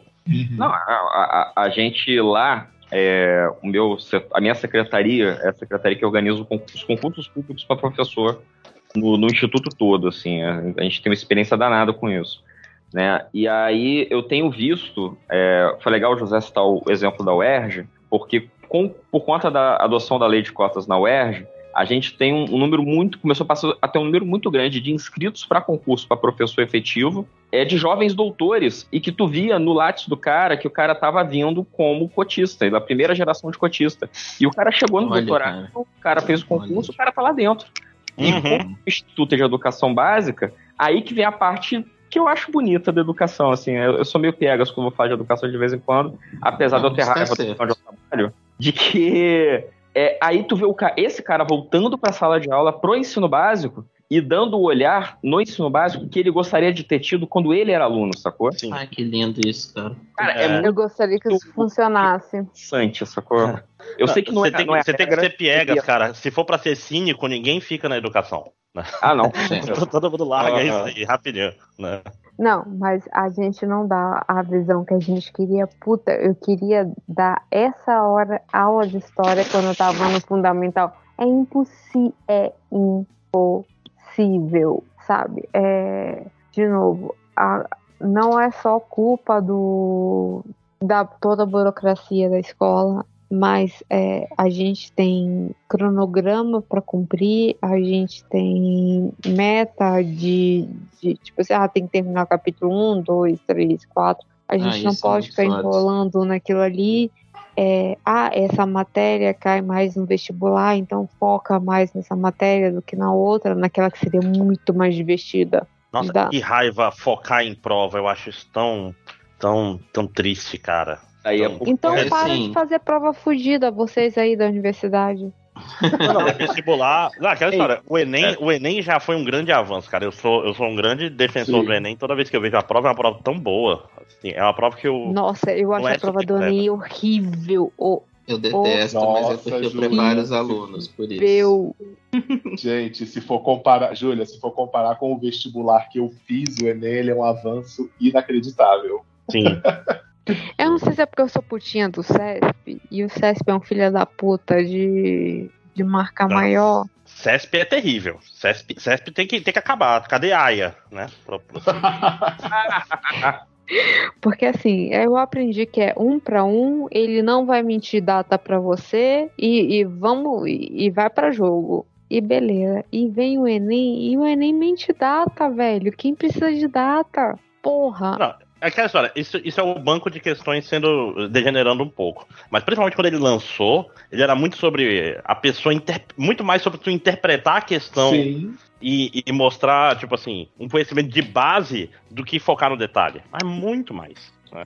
Eu acho complicado do, do Enem como é, é, uma, uma parada, mas assim, no ponto de vista mais da, da política pública mesmo, é que, e, e até agora, assim, não tem dado errado, que é muito notável frente aos últimos quatro anos que a gente sobreviveu nesse país. O problema do Enem é que o Enem é um exame unificado. E então Isso. o Enem, ele, ele dá muito um diagnóstico de como está a educação como política pública no país, sacou? Brasil. Uhum. Porque você tem assim, ah, a universidade tal, o vestibular da UERJ é muito difícil, ou é muito fácil, sei lá. Beleza, é a UERJ que decide o que ela vai cobrar. Agora o Enem não. Então o Enem é, é tipo, se o Enem tá cobrando X, é porque o MEC tá entendendo que tem que cobrar X. Se o Enem tá cobrando Y, é porque tem, tem que cobrar Y. Então eu acho, cara, só do Enem não ter virado, sei lá, um estudo do Evangelho nos últimos quatro anos, eu já fico muito satisfeito. Então, É bem impressionante mesmo. não- e- e isso, e aí vou, vou aqui elogiar a minha classe, entendeu?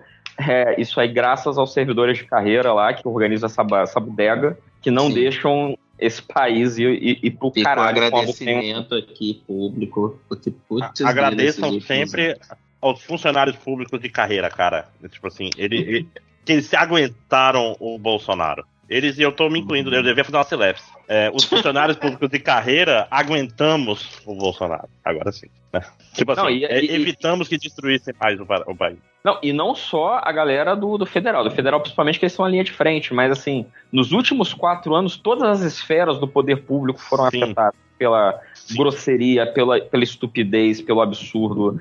E Mas- assim, cara, se alguma coisa ainda tá funcionando, é porque tem aquele filho da puta concursado que é atacado todo dia, mas ele, mas ele não pode ser mandado embora. Então o pastor que entrou no, na chefia, ele não pode mandar esse cara embora. E esse cara vai continuar trabalhando. Às vezes até de, de raiva, sabe? Do tipo, se bobear que é muita gente que nem trabalhava direito no, no, no governo Temer, mas quando viu o Bolsonaro falou, não, pelo amor de Deus, é, isso...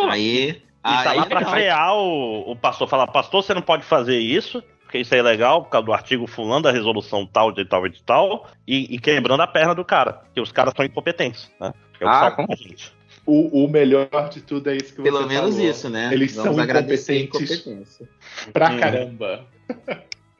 Ah, senão É. ele tava fudido. Senão o Bolsonaro um tinha, tinha sido reeleito, cara. a gente tava ferrado. Não, mas sabe, mas sabe o que, que acontece? Eles ainda de, tu, ainda de tudo, da, da experiência que eu tive, eles meno- menosprezam o serviço público. Claro. Uma coisa de que eles Nossa, entram pensando, ah, caralho. isso aqui é tudo uma bagunça. Aí eles entram. Cabide de emprego, quando você vezes- ouve a frase cabide de emprego, de emprego, você já sabe. Exatamente. Mas Aí o cara mistura também o, o comissionado com de carreira. Eles sempre misturam. né? Não que todo comissionado seja ruim, mas o grosso Ah, das uhum. falcatruas estão ali. Galera, a- é- é- esse discurso ralo não nem sabe o que, que, por exemplo, que é a diferença entre o- o serviço público a empresa pública. O cara não sabe. Aí o cara Uhum. vai falar, ai, serviço público, não sei o que. Você vai ver, o cara tá falando da caixa econômica, cara. Tipo, porra, brother, não. To- Todo mundo CLT ali, né? Pois é. É, tipo, caralho, é diferente, presta atenção, mas, é, mas aí entra aquela coisa. assim, é, Presta atenção. Ô, eu, ô, é uma gente, discussão que tem uma coisa que eu amo fazer. nessa minha vida, se chama CLT. Só gostaria Amém. de. Amém. Sim, sim. todos se colocam. Tra- trabalhadores, trabalhadores do mundo univos. Univos. Importantíssimo. Mas defendendo é- é hoje isso. mesmo. Os caras ainda por cima eles menosprezam o, o serviço público, eles veem que não é a bagunça que eles pensavam que era, e aí eles ficam perdidos. Ah, então não Uhum. posso fazer isso, não? Não posso canetar isso, não? Não. Aham, Rapaz, exatamente. Não o- pode. não, É. E essa história, o- pega os militares, que militar não é bem igual ao resto do serviço público, né? Porque eles têm a sua própria justiça.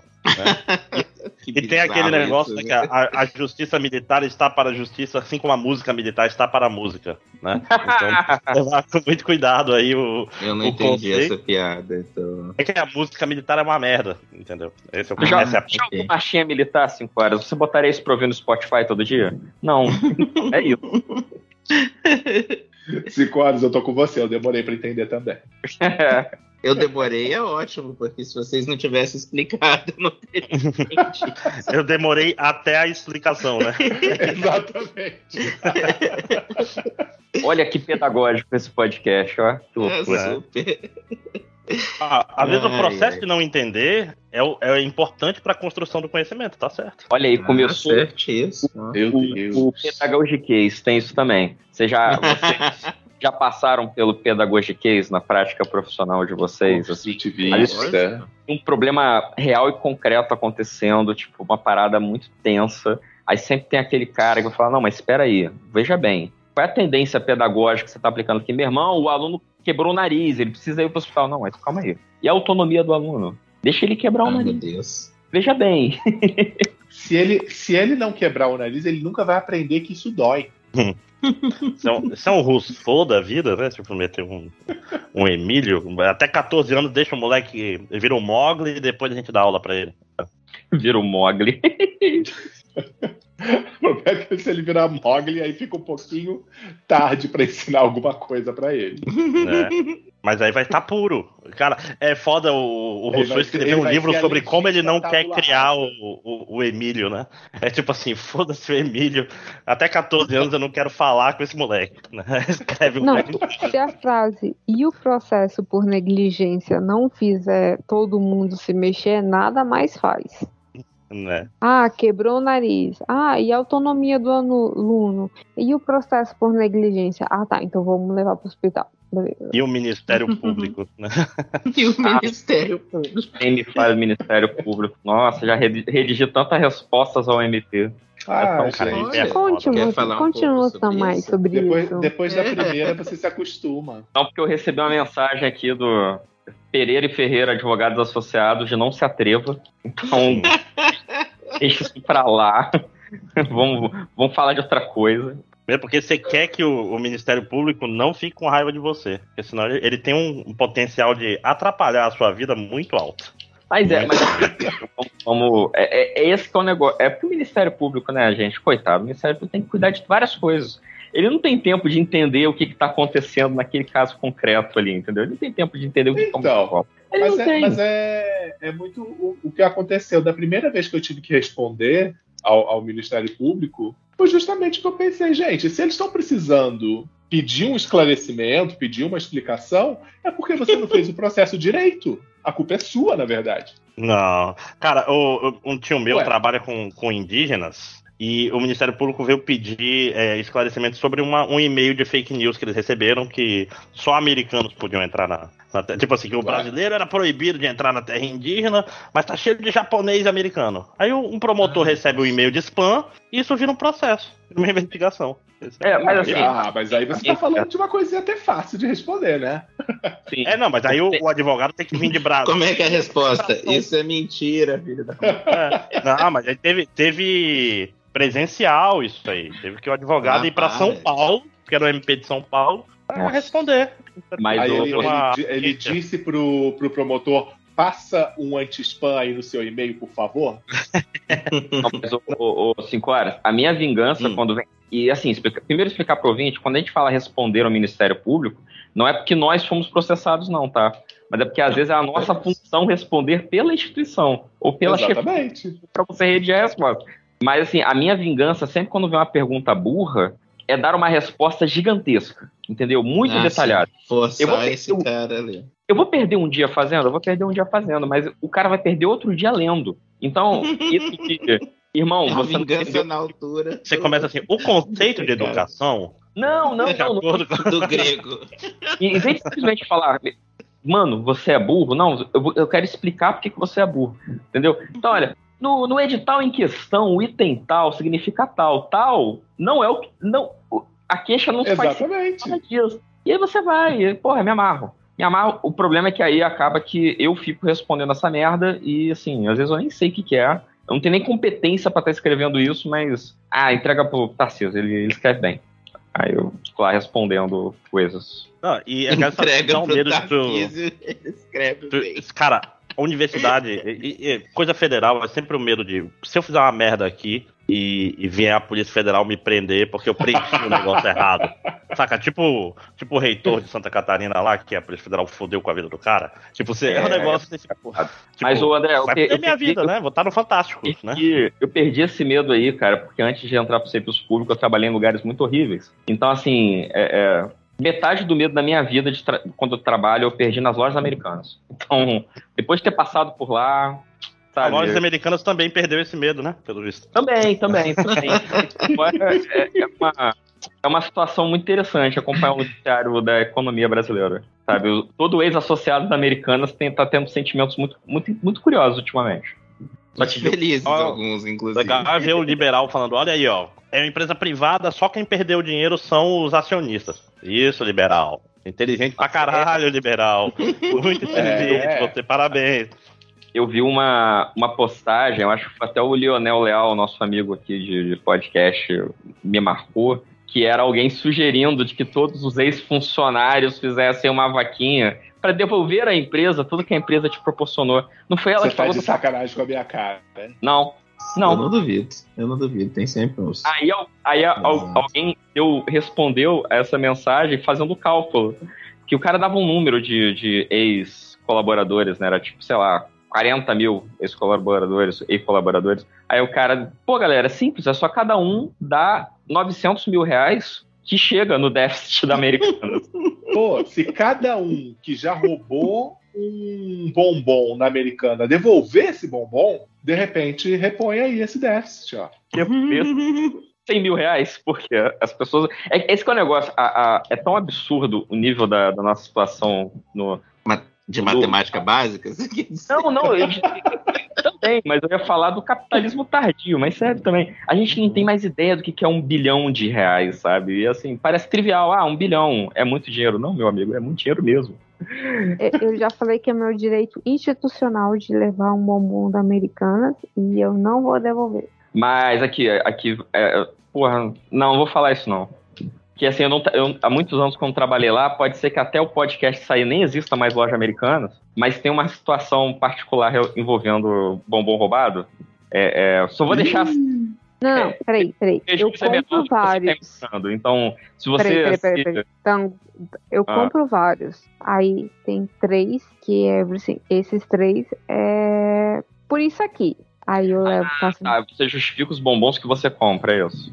isso. Ah, pensei que você- estava aí confessando pequenos furtos. Tudo certo Ó. também. Ah, tá. Então, tem algum Não. advogado aqui? Não, o que eu ia falar assim é, é só para Não, mas talvez você venha a precisar. Por acaso alguém que, que se condoa do, dos bombons americanos que roubou nessa vida, para a empresa eles não são exatamente tão relevantes assim. Eu só deixo, só vou falar isso. Eles fazem as contas já com, com os bombons roubados. É, é, Todo mundo- por aí. Não, depois que eu fiquei sabendo que eles já faziam as contas com, com pequenos itens roubados, tipo caneta, bombom, não sei o quê, toda vez eu vou lá. Ah, eu- ah, essa aqui, essa barra eu vou levar, essa barra, essa aqui eu vou levar, essa aqui vai pra bolsa, essa aqui, essa aqui também vai pra bolsa. Ah, Tô começando a achar essa conversa perigosa. Vamos cortar. Pois é. Não, mas é aquela história. Quando você não rouba da Americanas, você tá fugindo da planilha deles. Isso é ruim. Isso Não, vai mas olha Exato. as previsões. Só tem uma coisa melhor do que roubar da Americanas, é pegar gente roubando Americanas, que eu fiz muito isso quando eu trabalhava lá. É muito divertido. Caraca! Por quê? Que é isso? Olha o sadismo. Por que, que é divertido?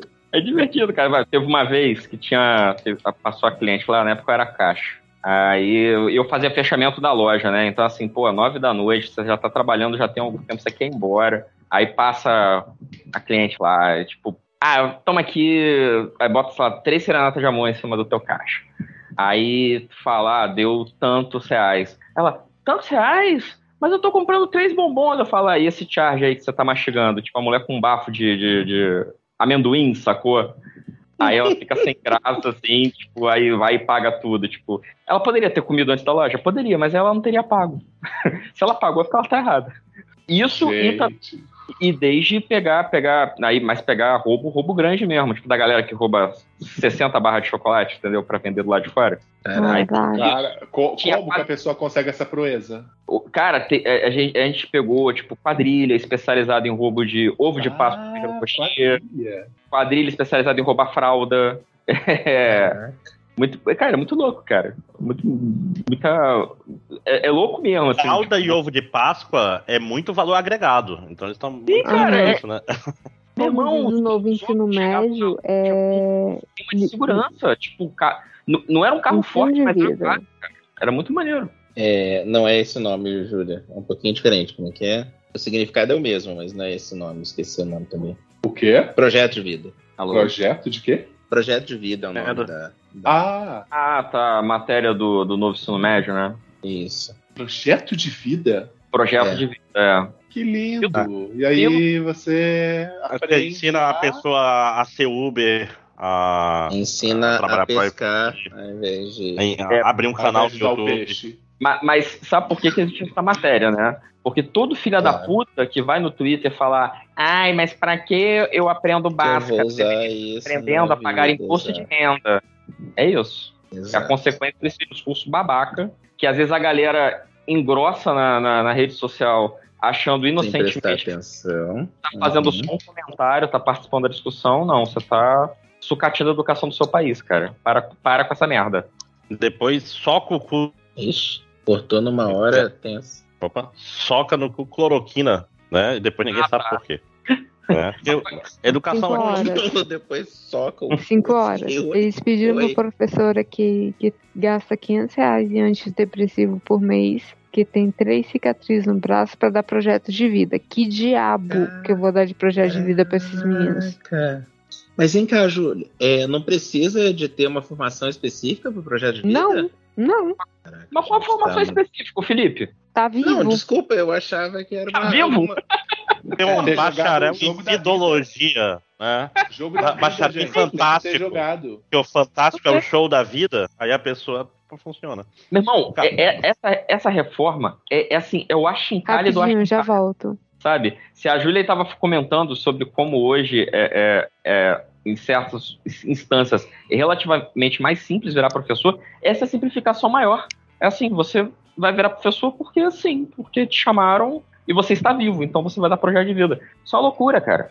Sabe, é, é pegar uma discussão necessária que a educação tem que fazer, que precisava algumas reformas, sim, é, é, a gente vive. a- entraria em termos técnicos, mas vou sair rápido, tá? É, a gente vive, tipo, um, um paradigma educacional ultrapassado, é, é, sabe?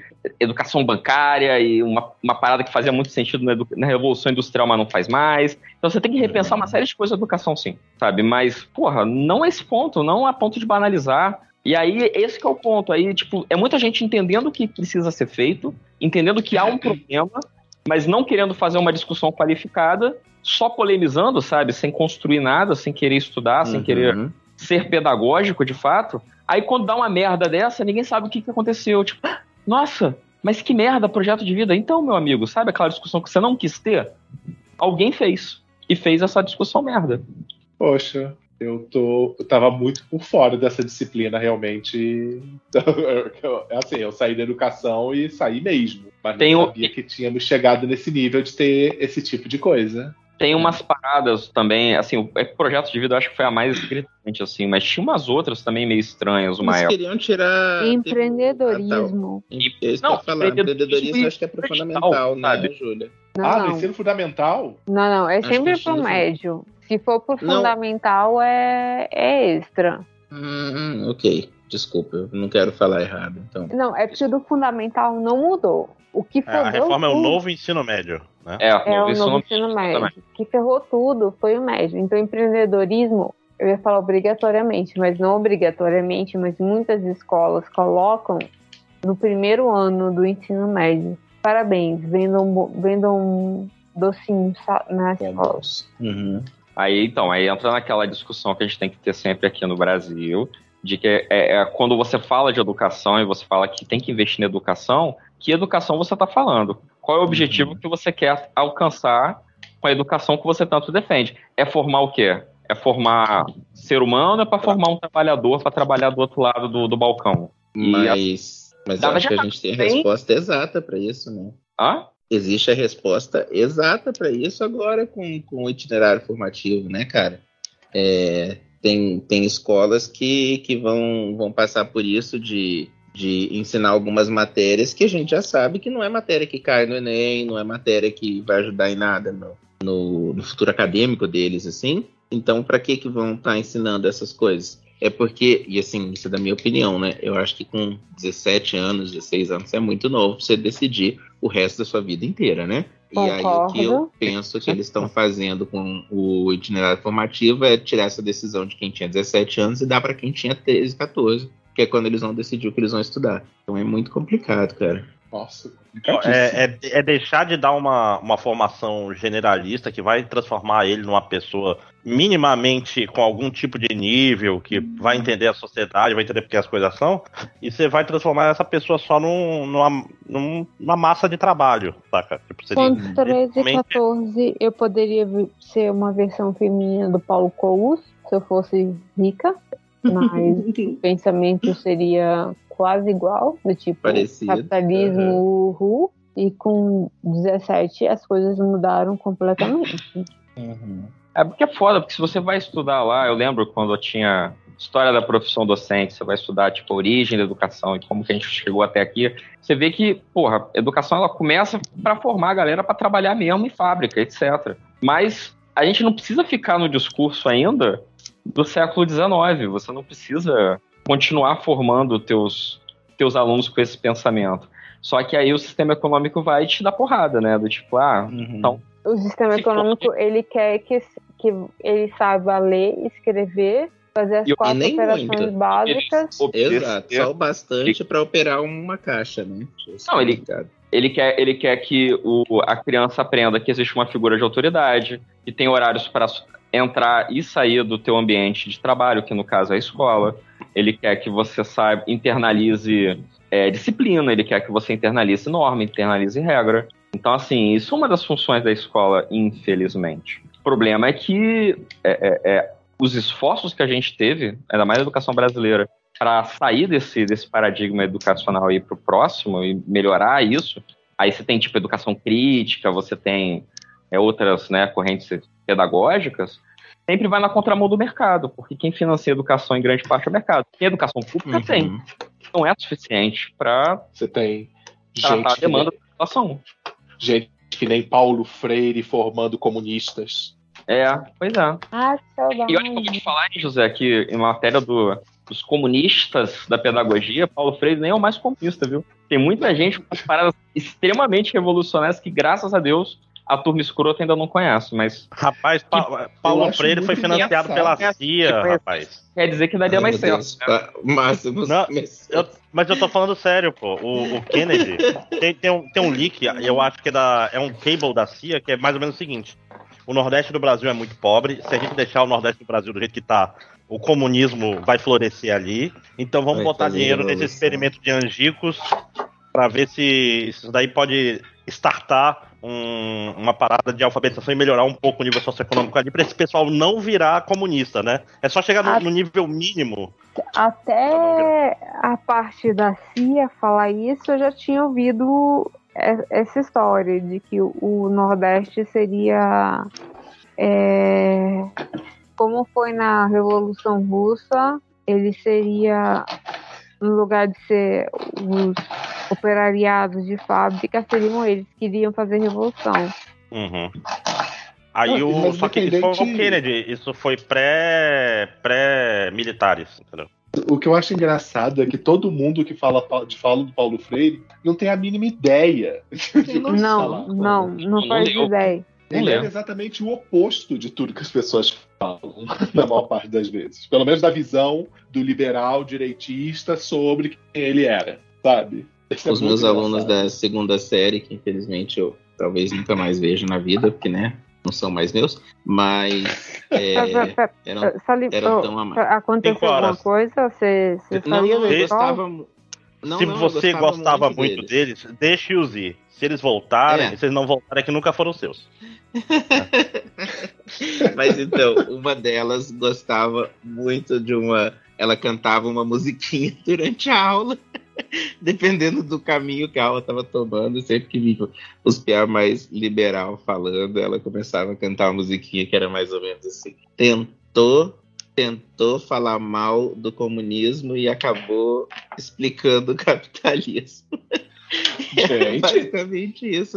O, era basicamente tudo que o cara falava é, você não sabe o que é comunismo, nem o que é capitalismo. Aí você está reclamando tudo, é sua vida atual, querida. Calma. Calma. Há quantos anos tinha essa aluna, gente? Na segunda série, né? Tava com 16, 17. Ela era muito ah, ah, você falou segunda série, eu pensei na segunda série do meu é, tempo. Ela, ela segundo ano, né? Segundo ano do ensino médio. É, bem pequenininha. É, segunda série. A criança lá de, sei lá, 7 anos de idade explicando o comunismo. pois é, eu pensando, gente, parabéns pra vocês, 5 oh, anos. Mas se tem uma galera que entende comunismo, é o pessoal da pré-escola, porque eles dividem tudo. Uhum, a gente tem que ensinar, né? Às vezes ouve o pai reclamando. Mas e se é. eu não quiser que meu filho aprenda a dividir as coisas? Né? Então seu filho vai ser o babaca da sala. Sério isso? Gente, Ele ele- Deus, a é gente ensina isso. É o eles a meu dividirem direito ensinar meu tudo. filho a ser egoísta. E por que é você querendo me tirar esse direito? tem uma, Ah, uma situação que aconteceu na escola uma vez. né, hoje em dia, então. Então, teve uma vez que aconteceu uma essa situação que eu vou falar, aconteceu porque eu ouvi um pedaço e o outro pedaço eu estava presente. Que me falaram que chamaram o menino, é, chamaram o pai do menino, o menino dava aprontando muito. E aí, quando o pai chegou, o pai nem perguntou o que, que o menino tinha feito. O negócio é, a escola tá errada já e tal. Eu falei, pô, sabia que esse pai era assim. E aí teve uma vez que eu encontrei com ele. É, vocês estão gostando muito, né, de colocar o meu filho nessa forminha de vocês, né? Moldando o meu filho para ficar desse jeitinho que vocês querem. Eu falei, então, o nome é formação porque vem de forma mesmo, né, pai? A gente tá tentando ensinar ele a socializar e tal. Ele é inteligente, ele só não sabe levar um tiro no coque, né, na reunião de pais, né? Foi muito intenso. Mas, mas eu acho maneiro isso, porque assim, é, embora eu não lide com o pai, eu ouço as queixas.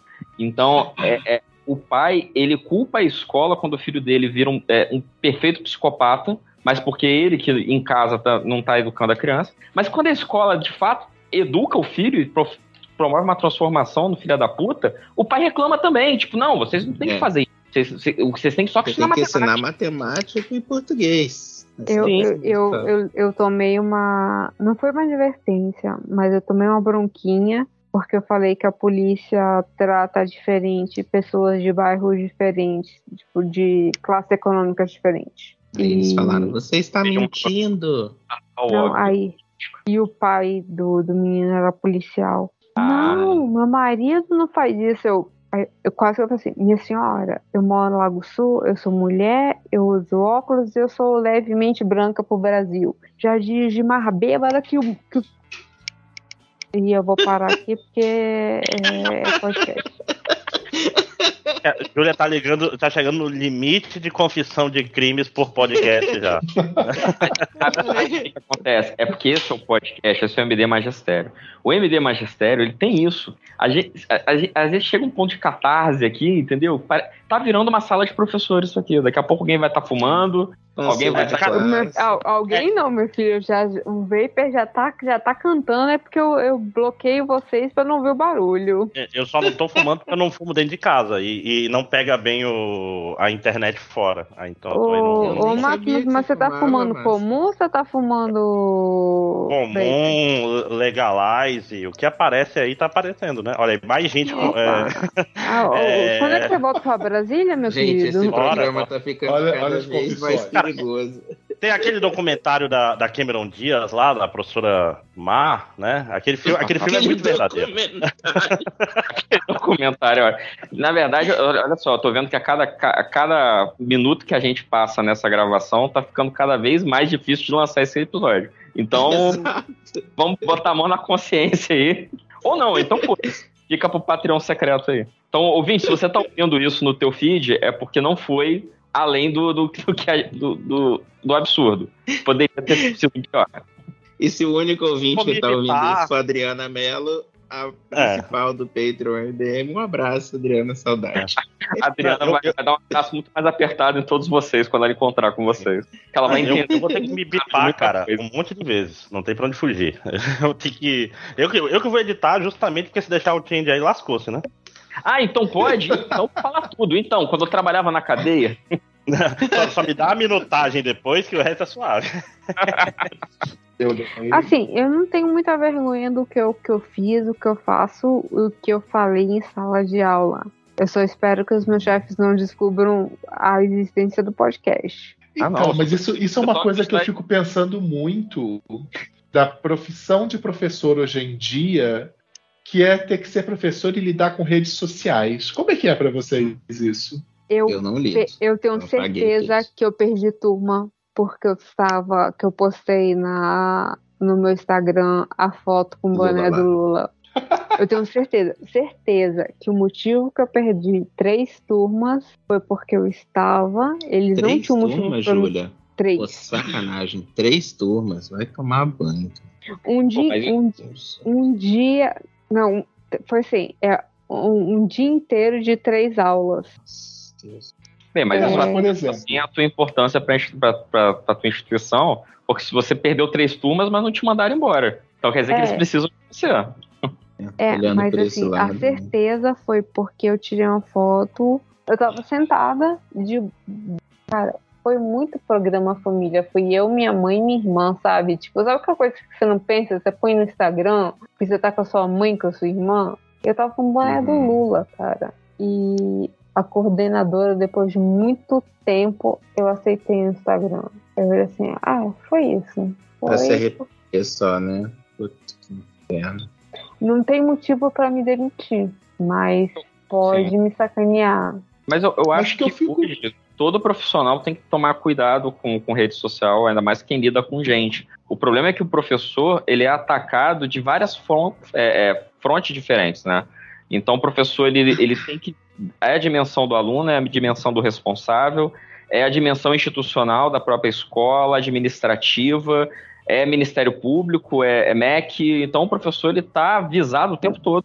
Mas, Sim, Tango, é. de boa, se eu tivesse com vestidinho curto, dançando com uma tequila na mão, provavelmente teria dando, dado menos merda. Não, não, sem dúvida. Eu não tô nem um pouco tentando justificar nada. Só tô comentando que, assim, realmente é, é, é pro professor, é extremamente complicado lidar com isso aí. O professor ele é muito escrutinado. MDM é uma coisa que os meus alunos nunca ouviram falar e nunca vão ouvir falar. Aluno meu já, já, já tive alunos ouvintes do podcast. Isso é meio inevitável. tá? Então por É, isso que eu a fico a um sua faixa etária acaba sendo inevitável, né? Ah, não, assim, a- não é a faixa etária do MDM. A faixa etária do MDM é 50 a mais, né? A gente. Ah, Sério? ah. Não, não conheço as métricas. Eu tenho Né? só uma história de, de MDM na, na universidade, mas, assim, foi uma vez que uma amiga minha estava conversando com um amigo dela, que também trabalha na universidade, e aí eles estavam conversando sobre podcast, né? Tipo, ah, qual podcast você ouve? Ah, ouço esse aqui, ouço esse aqui.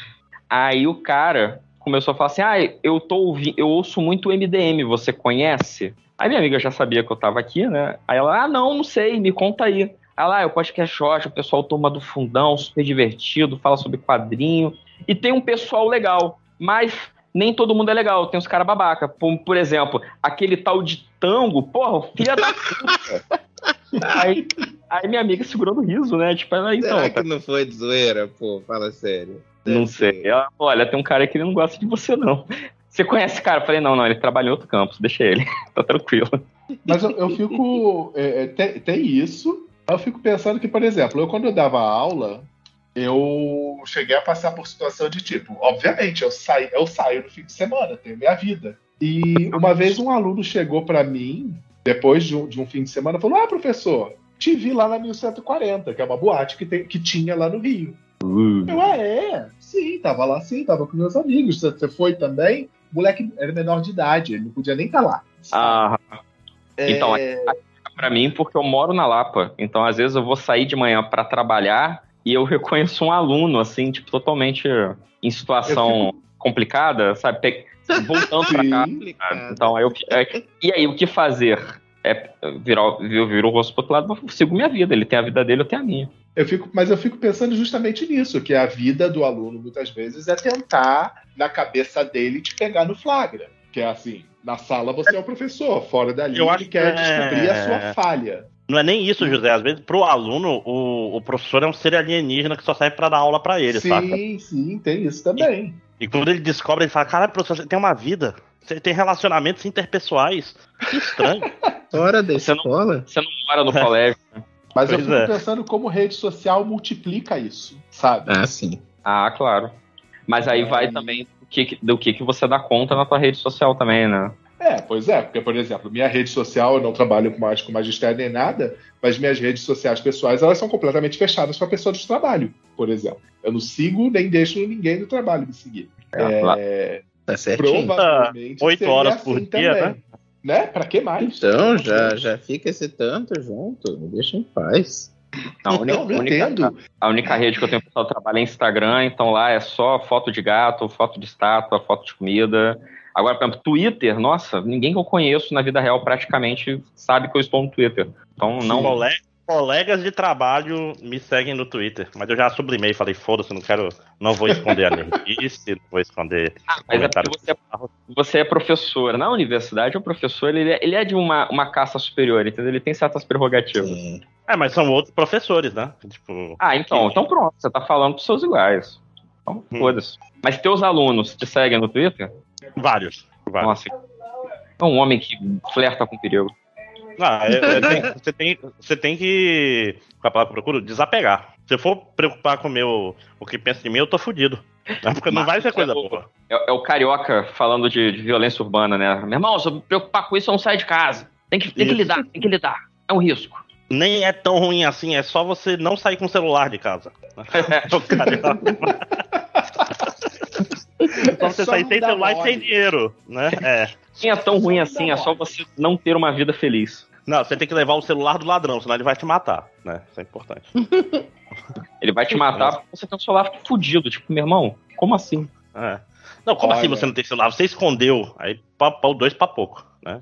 Eu, te- eu Não, é porque- eu tenho uma amiga que ela andou muito tempo, quando, quando o celular com tela sensível estava começando a ser muito comum, ela ainda tinha celular velho de tecla. Um assaltante falou: "Te parece tu com essa cara de rica ter esse celular só? Me passa o celular de verdade.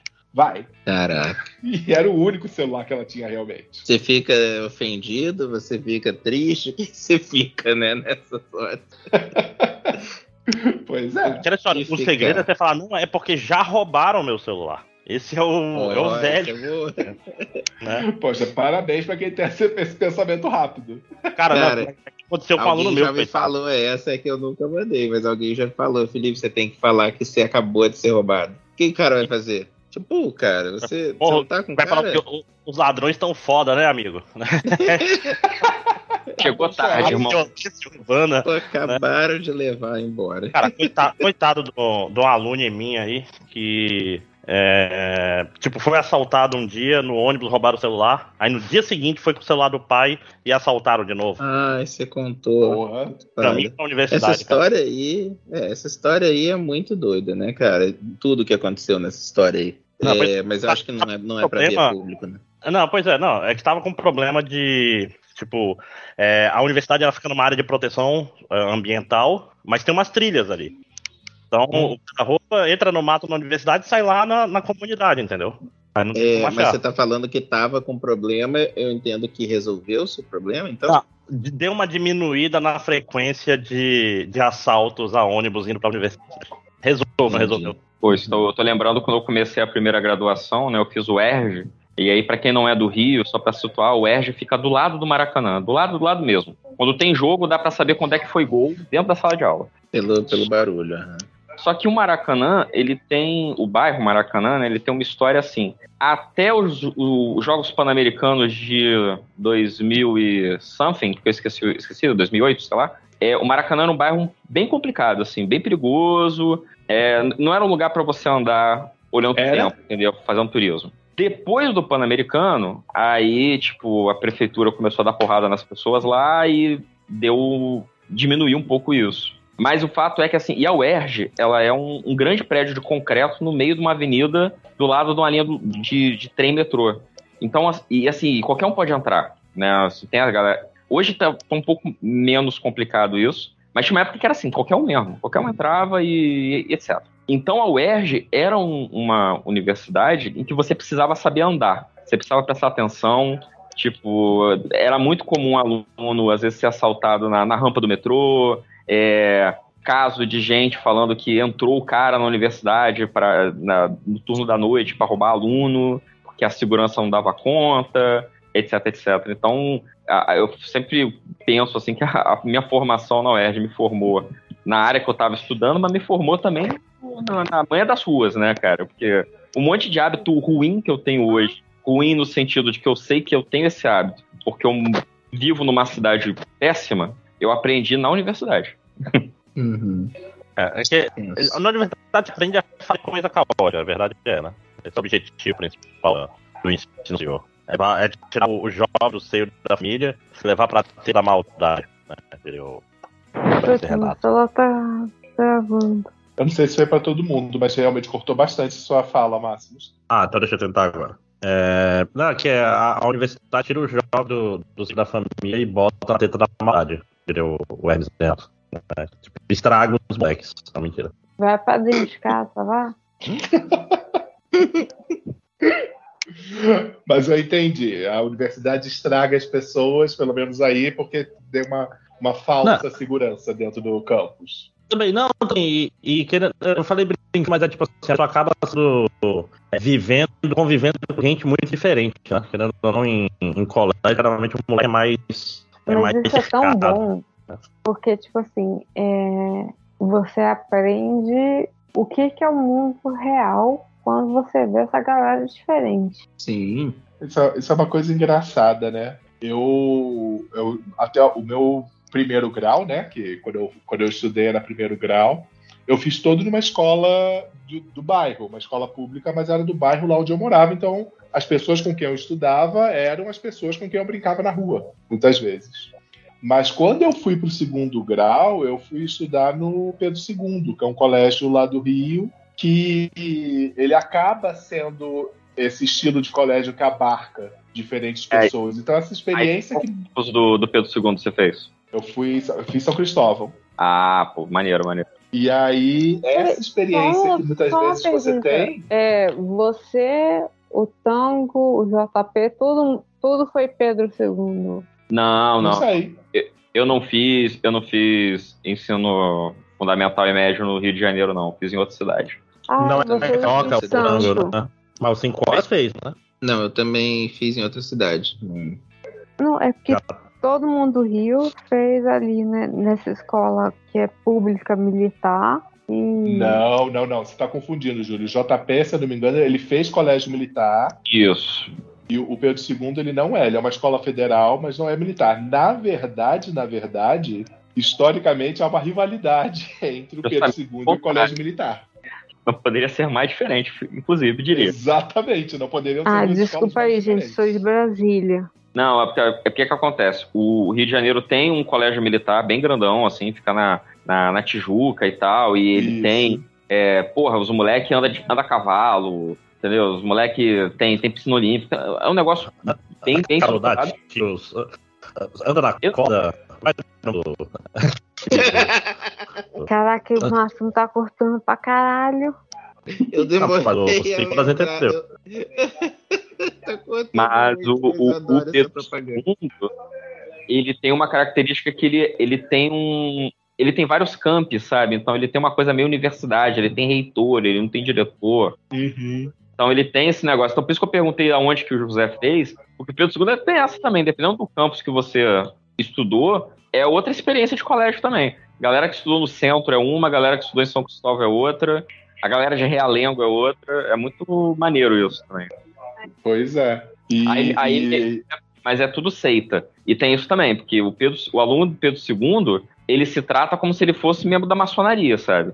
É, ele, ele não, falar- não, não vem não. Nem todo mundo.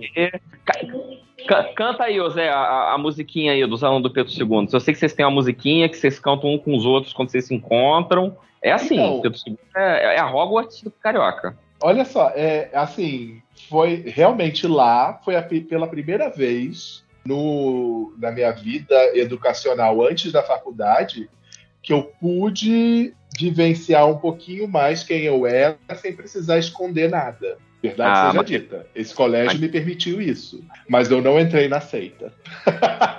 Ah, porra, tem uma galera, cara. Eu, eu tenho sim, sim. amigos que são, fizeram Pedro II, né? E assim, como eu falei, eu, eu, eu vim pro Rio para fazer faculdade. Aí, na faculdade, eu tô conversando com um amigo meu, ele era, sabia que era do Pedro II, a gente tá batendo papo. De repente ele encontrou alguém que era do Pedro II no meio da rua. Meu irmão, eles começaram a cantar uma música, tipo um. Aham, tem um hino do colégio, sim. É, tipo, parece um canto de torcida, brother. E assim, empolgadaço. Eu falei, caraca, que merda é essa? O que tá acontecendo aqui? Aí você fica, ah, não, Pedro II. E às vezes acontecia, tipo, a gente tá, sei lá, saindo, a gente tá na Lapa, no bar. Aí encontrava alguém e começava, a galera começava a bater papo. E aí, quando a galera descobria que tinha sido Pedro II, aí era o mesmo ritual. É, canta a musiquinha, pergunta de que campus é, e toda essa loucura, assim, é, é muito bizarro. É maneiro, mas é bizarro. É, eu, eu, eu entendo justamente isso. É como. É, é, é uma atmosfera, um colégio. É diferente, tá? Não dá para dizer que não é. É tanto pelo fato disso, de que as pessoas que estudam lá têm orgulho de que estudam lá, os professores que dão aula lá, eles têm orgulho de dar aula lá, então todo mundo preza muito pelo colégio. E, e a galera filosofia... fala muito bem de lá. Eu entendo a galera que, que, sim, que tinha sim. orgulho e tal, porque parece que foi muito um negócio muito maneiro e fora da curva, assim, para a história brasileira, né? Os alunos aí falando, pô, gostei de estudar. Pô, que isso, cara. E aí você entende também, tipo, quem fala mal, né? Por que, que fala mal? Se você pegar o perfil das pessoas que atacam o Colégio Pedro II, é sempre essa, a mesma galera que ataca a universidade, que ataca o ensino público. Então, porque uhum. justamente essa consciência que as pessoas muitas vezes vão ter na universidade, lá os alunos acabam lá. tendo isso também. Por exemplo, é, questão de inclusão de aluno trans e não binário. Foram discussões que aconteceram no colégio, sabe? É assim, Caraca! Quando você tempo. estudou lá? Não, não. Não quando eu estudei lá, tempos depois. Ah, tá. Mas assim, não era algo ainda em ampla discussão, uhum. sabe? Então acaba sendo um perfil diferente de colégio. Mas gera isso, gera tanta galera que entra na onda da seita e também a galera que não gosta desse aspecto libertário da escola. É, mas aí é, é uma seita legal, entendeu? Eu, eu não, mais... é, nada, nada contra. Ah, né, contextualizar, né? pro ouvinte não carioca ficar ah, então eles estão certos, é escroto pra caralho. Não, é maneiro, galera. é, é não, eu adorei estudar lá. Como eu falei, foi a primeira vez que eu me senti bem, de verdade, indo pro colégio. Imagina é, é uma situação meio bizarra. Nunca nem ouvi falar disso, né? Uma pessoa ficar feliz de ir pro colégio, não me interessa. não, pois eu é. amava muito a escola. Eu, eu, se possível, passava muito mais tempo na escola do que em casa. Por isso você virou professor 5 horas? A gente não, não chegou a perguntar pra ti, né? Um pouco, um pouco por isso, eu acho. Bastante por causa, né, do... Já falei isso várias vezes. Silvestre está... O Silvestre não, o... A escola de atores Silvestre Stallone. Muito por causa do Schwarzenegger, no tiro Jardim de Infância, mas também por isso. Sério? Eu sempre gostei muito. Cara, não, não, não, foi uma sociedade dos poetas mortos, foi um tiro do Jardim da Infância. Poetas mortos é o filme que te faz chorar. Mas Tiro do Jardim de Infância é o filme que te faz prezar pela vida dos seus alunos. Eu penso, tipo assim, é, eu, eu, eu, eu, levo, eu brinco muito, mas eu levo esse filme bem a sério, cara. Esse filme me ensinou muita coisa. Eu... Anote aí, ó, iria... próximo, o MD Magistério, filme de professor. Eu ia, eu ia fazer uma pergunta, mas acho que ter, teria que ser bipada. Você iria armado pro colégio, 5 horas? Não, jamais. Eu sou contra ir armado pro colégio. É. Você falou de um jeito como se isso em algum momento foi uma opção para alguém aí onde você dá aula. pois é. Não, eu tô não, contra essa tendência nova da educação de ir armado para a escola. Mas, cara, cara e, e pior que estar armado. Nos Estados Unidos, né? De professor. Então, aquela história de professor, se o professor andasse armado, não teria acontecido isso com os alunos. Pensa o cara que tenha, que acha, acha, cara, isso é muito doido acha que depois de você passar anos e anos prezando por essa pessoa, cuidando dessa pessoa, você vai falar: é, hoje chegou o dia que eu tenho que matar essa pessoa. Olha que maluco, velho. Que doido, que doente. Ah, meu irmão, o professor não sabe nem armar o retroprojetor, ele vai saber operar. Exato, velho. Cara, o foda ah, dessa conversa toda é, é, que estar armado significa outras coisas também, né? Que também não é bom ficar em sala de aula eu diria. Meu né? Deus! Cheio de criança ali, não faça isso não. Que horror, que horror. Professor Mas tá falando de o professor não sabe armar nem o reto projetor. Cara, ciência de foguete era mimeógrafo e os professores conseguiam usar. O... Mimeógrafo era um negócio muito mágico para mim. E se entregar a idade pra caralho, porque a gente usou retroprojetor e agora você falou mimeógrafo. Essas pois coisas é. não tem mais há muito tempo. Né? Eu estudei com provas feitas em mimeógrafo. Quem, não, quem eu... nunca fez umas transparências aí pro trabalho, né? Quem nunca ficou doidão cheirando o mimeógrafo que atira a primeira pedra. Peraí, deixa eu perguntar uma coisa séria. Transparência foi a modernidade que eu descobri na faculdade.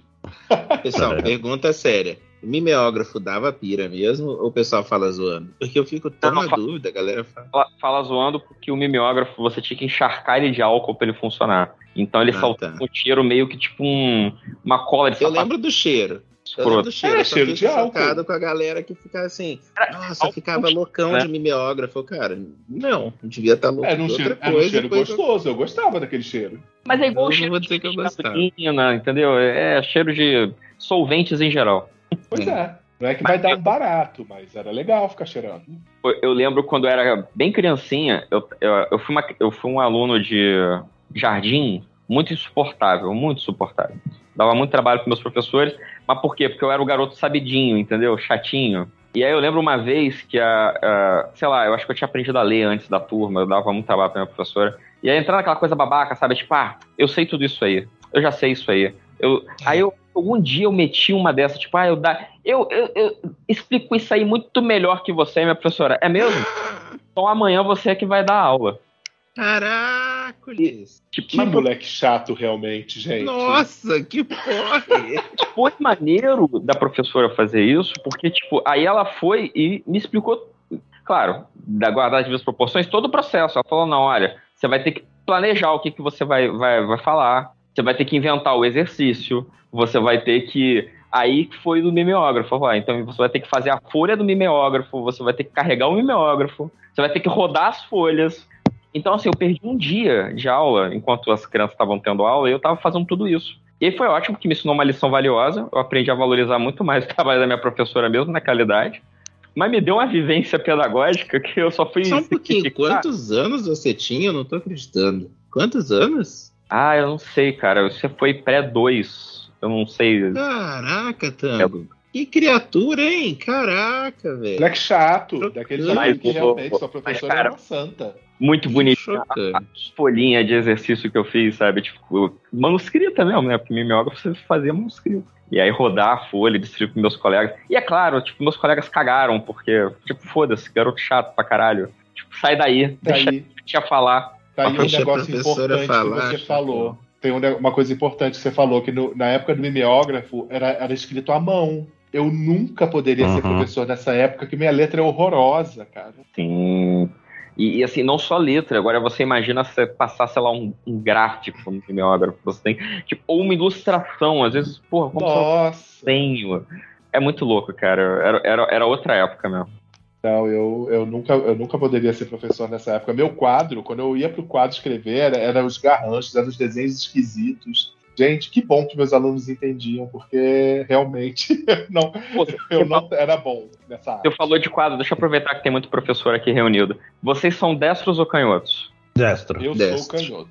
José, vo- você já, já, já passou quadro com, com caneta é, de quadro branco recentemente? Sim, sim, é horrível.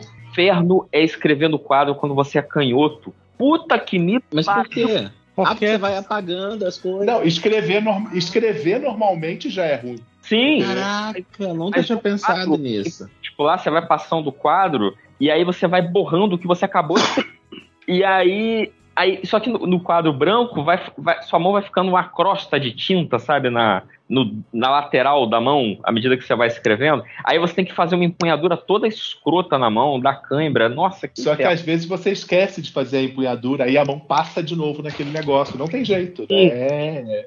Cara, isso lembra uma- um amigo meu que é canhoto que escrevia de cabeça pra baixo, saca? Ah, Ele sim. virava Gente. o caderno ao contrário e escrevia. Eu tive Inclusive era bom pra fazer coisa em duas pessoas, né? Ficar um de frente pro outro e os dois escrevendo ao mesmo tempo na mesma folha. Cara, eu trabalhei com uma de professora que ela ia escrevendo e andando ao mesmo tempo. Eu achava isso sensacional. Pra Uhum. mim, esse era o ponto alto. Tipo, sabe, ela ia andando na mesma direção que ela tava escrevendo. Que máximo. É, Aí de- ela ia de uma ponta a outra do quadro escrevendo. É, fazer uma frase gigante. eu, eu estou falando Eu, eu invejava muito. Eu lembro que quando eu, eu tive uma professora de geografia na escola, que ela tinha uma lapiseira para giz.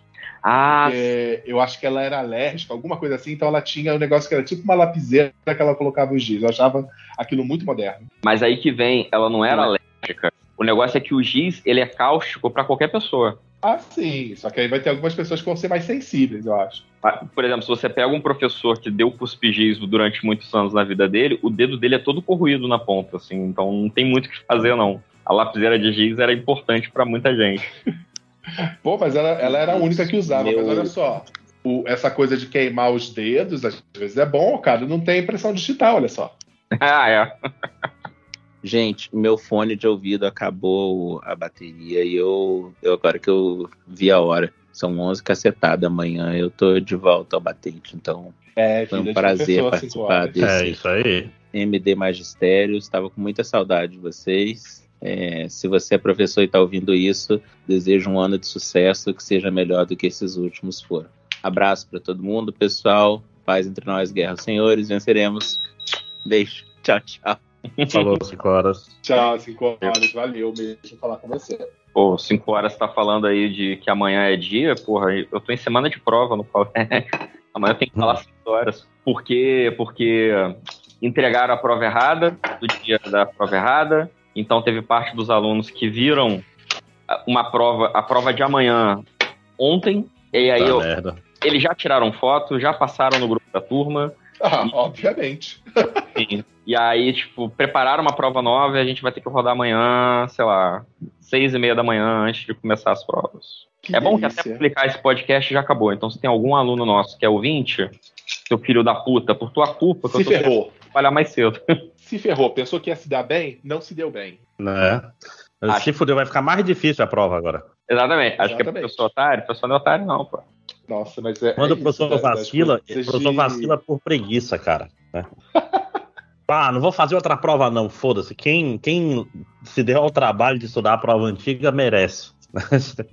É, é, eu acho que tem muito aluno que entra nessa pira, né? De achar que, é, pela mágica do vício da juventude, ele tá enrolando aquela pessoa que trabalha há 15 anos dando aquela matéria naquela turma. Naquele Uhum. personalidade. Tipo, não, realmente, amigo, você com 14 anos de idade pensou num negócio que esse maluco que tá há 30 ensinando isso nunca pensou. Sim. Então, Ah, mas quem nunca, né, gente? É igual você tá colando e pensando que ninguém está vendo você colar. Ah, não, Uhum. total, total, total. Muitas vezes eu ouço as histórias dos alunos que os, os professores contam lá na, na minha sala.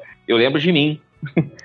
Fazendo exatamente a mesma coisa, sabe? Tipo, caraca, realmente. Fazia tudo isso aí. Sim. Não, e, e é engraçado porque é, tem técnicas fáceis pra você descobrir cola. Cola é fácil, principalmente quando o aluno é burro e cola mal, mal colado, que é a 99%, né? Tipo assim, é, é de bater o olho e falar, cara, eu já vi essa resposta antes. Você vai na pilha de provas e acha, tipo, 20 provas de distância, tá? aí acha. É batata. Tem, eu não vou falar o que é, porque deve ter alunos ouvindo, mas, mas é pelos erros, gente. Ah, o, o erro te entrega. Nossa, Porque gente, acertar todo mundo acerta igual, mas errar, cada um erra de um jeito específico. É, é isso. É, até para colar, mas eu falava às vezes para os meus alunos, gente, até para colar você precisa de um certo nível de inteligência, sabe? Assim vocês facilitam a minha vida. Ah, e eu acho importante o aluno ter que terminar me pedindo desculpa por ter colado e falando, pelo amor de Deus, deixa fulano manter a nota dele e dá zero só pra mim. É, Esse é o. Tu é tipo o, o- o rei Salomão, né? É, Tira essa nota pela metade. Não! Tá, É, pro cara se sentir mal com cara de que. Aí rapidinho eles dizem quem foi o, o fonte e quem é a cola, entendeu? Não, mas aí você tá falando de esquemas maiores, de que quem tá passando a cola fez isso voluntariamente também. Ah, não, mas geralmente é, né, cara? Geralmente é.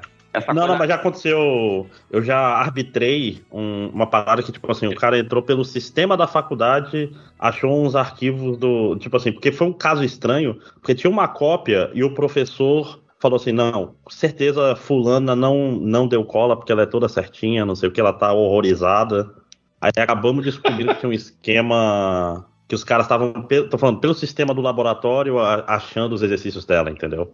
Caraca. Foi uma cariação e tal, tipo, botando medo no coração dos meninos. Teve, Muita emoção. É, Eu tô vendo que é muita emoção trabalhar em curso de, de computação.